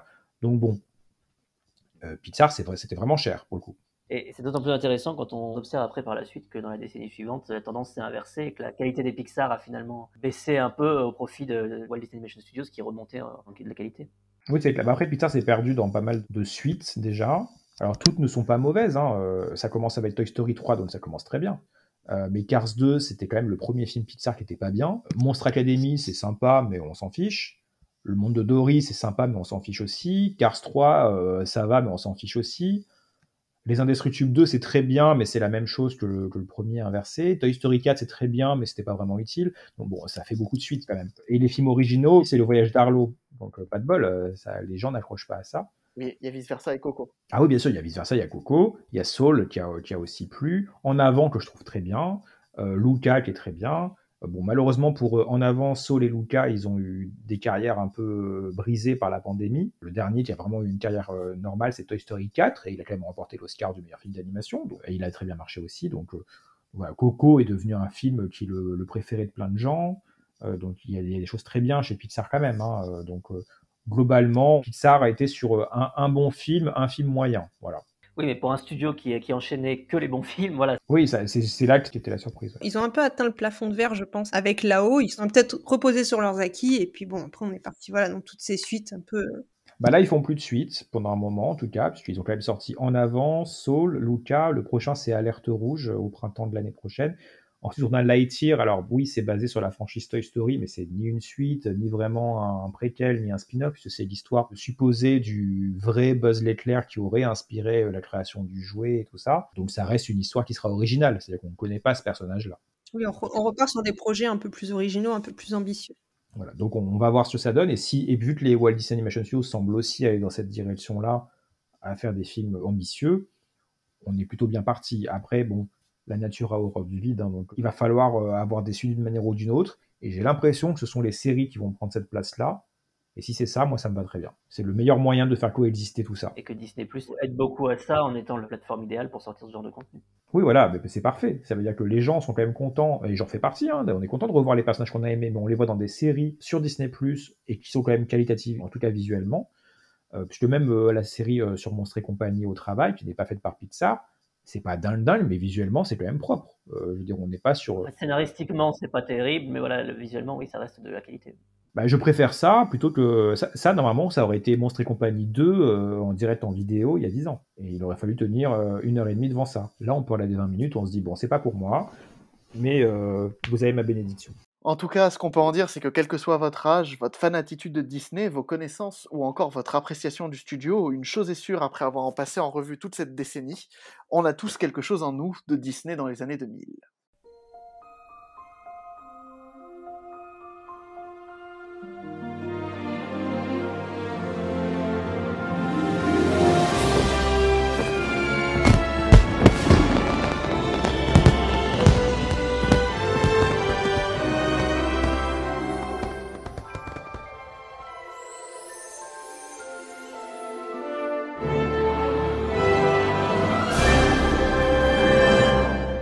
Arrive au terme de notre podcast et il est temps de faire un dernier petit tour de table sur le sujet. Je commence avec toi, Crystal. Qu'est-ce que tu retiens des années 2000 chez Disney? Alors, pour moi, c'est le début des années 2000 surtout que je retiens en positif, puisque c'est un secret pour personne. Ici, je suis très très fan de la planète au trésor, mais j'aime énormément aussi Atlantide, Cusco ou même Frères des ours. Et c'est après où j'ai vraiment eu cette période où j'allais même pas spécialement voir les films au cinéma quand t'as eu euh, Chicken Little ou Bienvenue chez les Robinson, où bah, finalement c'était on tâtonnait tellement, t'avais un peu l'impression que Disney était en train de se noyer dans un verre d'eau, était un peu en panique face à ce que faisait la concurrence qui marchait très bien. Je retiens globalement que c'était une décennie qui était bien compliquée pour le studio, qui n'arrivait pas à se trouver une nouvelle identité. T'avais l'impression que le monde de l'animation avançait subitement trop vite pour eux et qu'il leur fallait retrouver, retrouver pied, quoi, tout simplement. Clément, toi, est-ce que les années 2000 chez Disney t'ont marqué et si oui, comment? Moi, forcément, elles m'ont marqué, puisque étant né en 95, euh, mes premières euh, vraies séances de cinéma ont commencé à ce moment-là. C'est les films comme Atlantide, La planète au trésor, Frères des ours, Cusco, c'est tous des films que j'ai vus au cinéma. C'est mes premières émotions au cinéma aussi. Et donc, les premières VHS, c'est comme l'a bien dit Cristal tout à l'heure, euh, à cet âge-là, on se les passe en boucle. Donc, même si Atlantide, que j'ai gratiné tout à l'heure, voilà, c'est quand même un film pour lequel j'ai beaucoup d'affection. Donc euh, oui, ça m'a marqué forcément, comme je pense que ça a marqué les gens de ma génération, qui auront tous au moins un film ou, deux qui va surnager. Après la deuxième moitié de la décennie, forcément, j'arrivais au début de l'adolescence, à un moment où pour beaucoup on se détourne un peu de Disney, donc c'est à ce moment-là où j'ai moins suivi et donc j'ai été moins marqué. Je pense en tout cas que qu'on aime ou qu'on n'aime pas ces films, qu'on les trouve réussis ou ratés, on peut pas enlever à Disney que c'est quand même la décennie où ils ont sans doute eu plus d'audace en faisant des films très différents les uns des autres, en faisant des films qui s'éloignaient de leur standard habituel, de, cette image qui leur collait un peu à la peau de, films un peu mièvres et pour les, pour les enfants. Ça n'a pas toujours, ça a même très rarement pris pendant cette décennie, mais on ne peut pas leur enlever ça. Bon, c'est toujours le cercle vicieux un peu avec Disney, c'est-à-dire que quand ils font ce qu'ils, savent faire et ce que les gens attendent, on leur dit qu'ils font toujours la même chose, et quand ils font quelque chose de différent, euh, on leur tombe dessus en n'allant pas voir le film ou en disant que c'est raté. Bon, après, euh, malheureusement, euh, ça changera peut-être jamais avec Disney. C'est le, seul studio qui, souffre de ça, je pense, parce qu'il y a une marque, une étiquette très forte auprès du public qui l'attend vraiment au tournant. On n'a pas ça avec Warner ou Universal. Mais en tout cas, voilà, on ne peut pas enlever à Disney que cette décennie a été pleine d'audace et euh, il en reste quand même de très bonnes choses. Moi, je pense qu'un Cusco, par exemple, j'aurais toujours autant de plaisir à le revoir et je m'en lasserai pas. Donc, tout n'est pas acheté, loin de là. Et enfin, David, est-ce que pour toi, c'est une période charnière de la société? Euh, Oui, complètement. Je trouve que c'est une décennie extrêmement intéressante, extrêmement audacieuse, comme l'a dit Clément. Moi, elle me parle énormément parce qu'en plus, c'est mon adolescence. Et bah, un peu comme quand on est adolescent, où euh, c'est un peu tumultueux, on se cherche un peu, etc. Donc je trouvais que ça me correspondait bien. J'étais très content de voir tous ces films sortir. Parfois, il y a eu des bas, hein, mais bon, La femme se rebelle, c'est vraiment un bas. Donc là, j'étais moins content. Mais au final, voilà, on a 11 films la ferme se rebelle que je n'aime pas, Chicken Little Bien chez Robinson, c'est un peu moyen, mais le reste c'est plutôt très bien, jusqu'à excellent en tout cas pour moi. C'est que moi j'adore vraiment Atlantide, l'Empire perdu. J'adore vraiment La planète au trésor et j'adore Lilo et Stitch. J'aime beaucoup Frères des ours, donc ce sont des films qui sont très bien. On sent qu'il y a une audace, on sent qu'il y a un peu de tout. Il y a des films comme Frères des ours qui eux sont plus classiques. Il y a des films en 3D. Euh, il y a l'arrivée du relief, il y a l'arrivée de l'IMAX avec Fantasia 2000 il y a un Fantasia quand même, je veux dire, euh, Fantasia, le premier, il est sorti en 40, hein, donc il y a 60 ans d'écart entre les deux films. Et Fantasia, c'était vraiment le film audacieux de Walt Disney, donc euh, le fait de commencer le 1er janvier 2000 par ça, euh, ça donne le ton, ça le donne très bien, je trouve.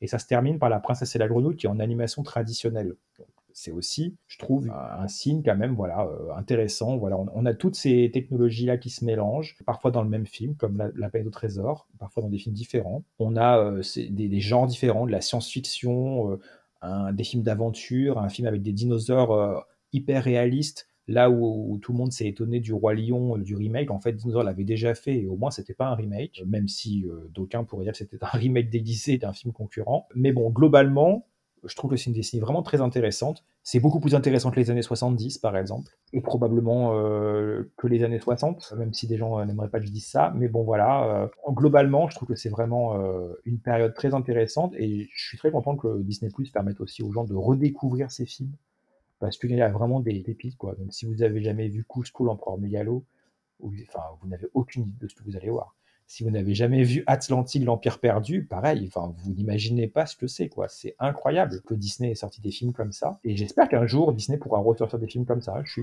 j'espère, voilà. Revoir au cinéma un jour quelque chose dans, dans, cette veine-là, même si c'est en, image de synthèse. Mais un gros film de science-fiction épique comme ça, euh, c'est enfin, quand même un beau cadeau pour les fans. Je trouve que c'est bien d'avoir ça dans le catalogue et ça m'intéresse plus que euh, même certains films récents comme euh, Ralph 2.0 ou des choses comme ça. En tout cas, moi, dans les années 2000, je me suis éclaté, voilà, globalement, avec des films Disney. Bon, eh bien, merci à tous les trois pour vos avis, vos connaissances et votre partage sur cette décennie si particulière. Merci beaucoup à vous, chers auditeurs, de nous avoir écoutés. Vous pouvez nous lire partout sur notre site amiral chroniquedisney.fr, mais aussi sur le forum disneycentralplaza.com, Facebook, Twitter et Instagram, at Chronique Disney. Si ce podcast vous a plu, n'hésitez pas à nous le dire dans les commentaires sur les réseaux sociaux et surtout à le partager et à vous abonner, c'est très important. On se retrouve le mois prochain pour une nouvelle écoute. D'ici là, portez-vous bien et à très bientôt. Salut Salut, à bientôt Salut, à bientôt Merci, salut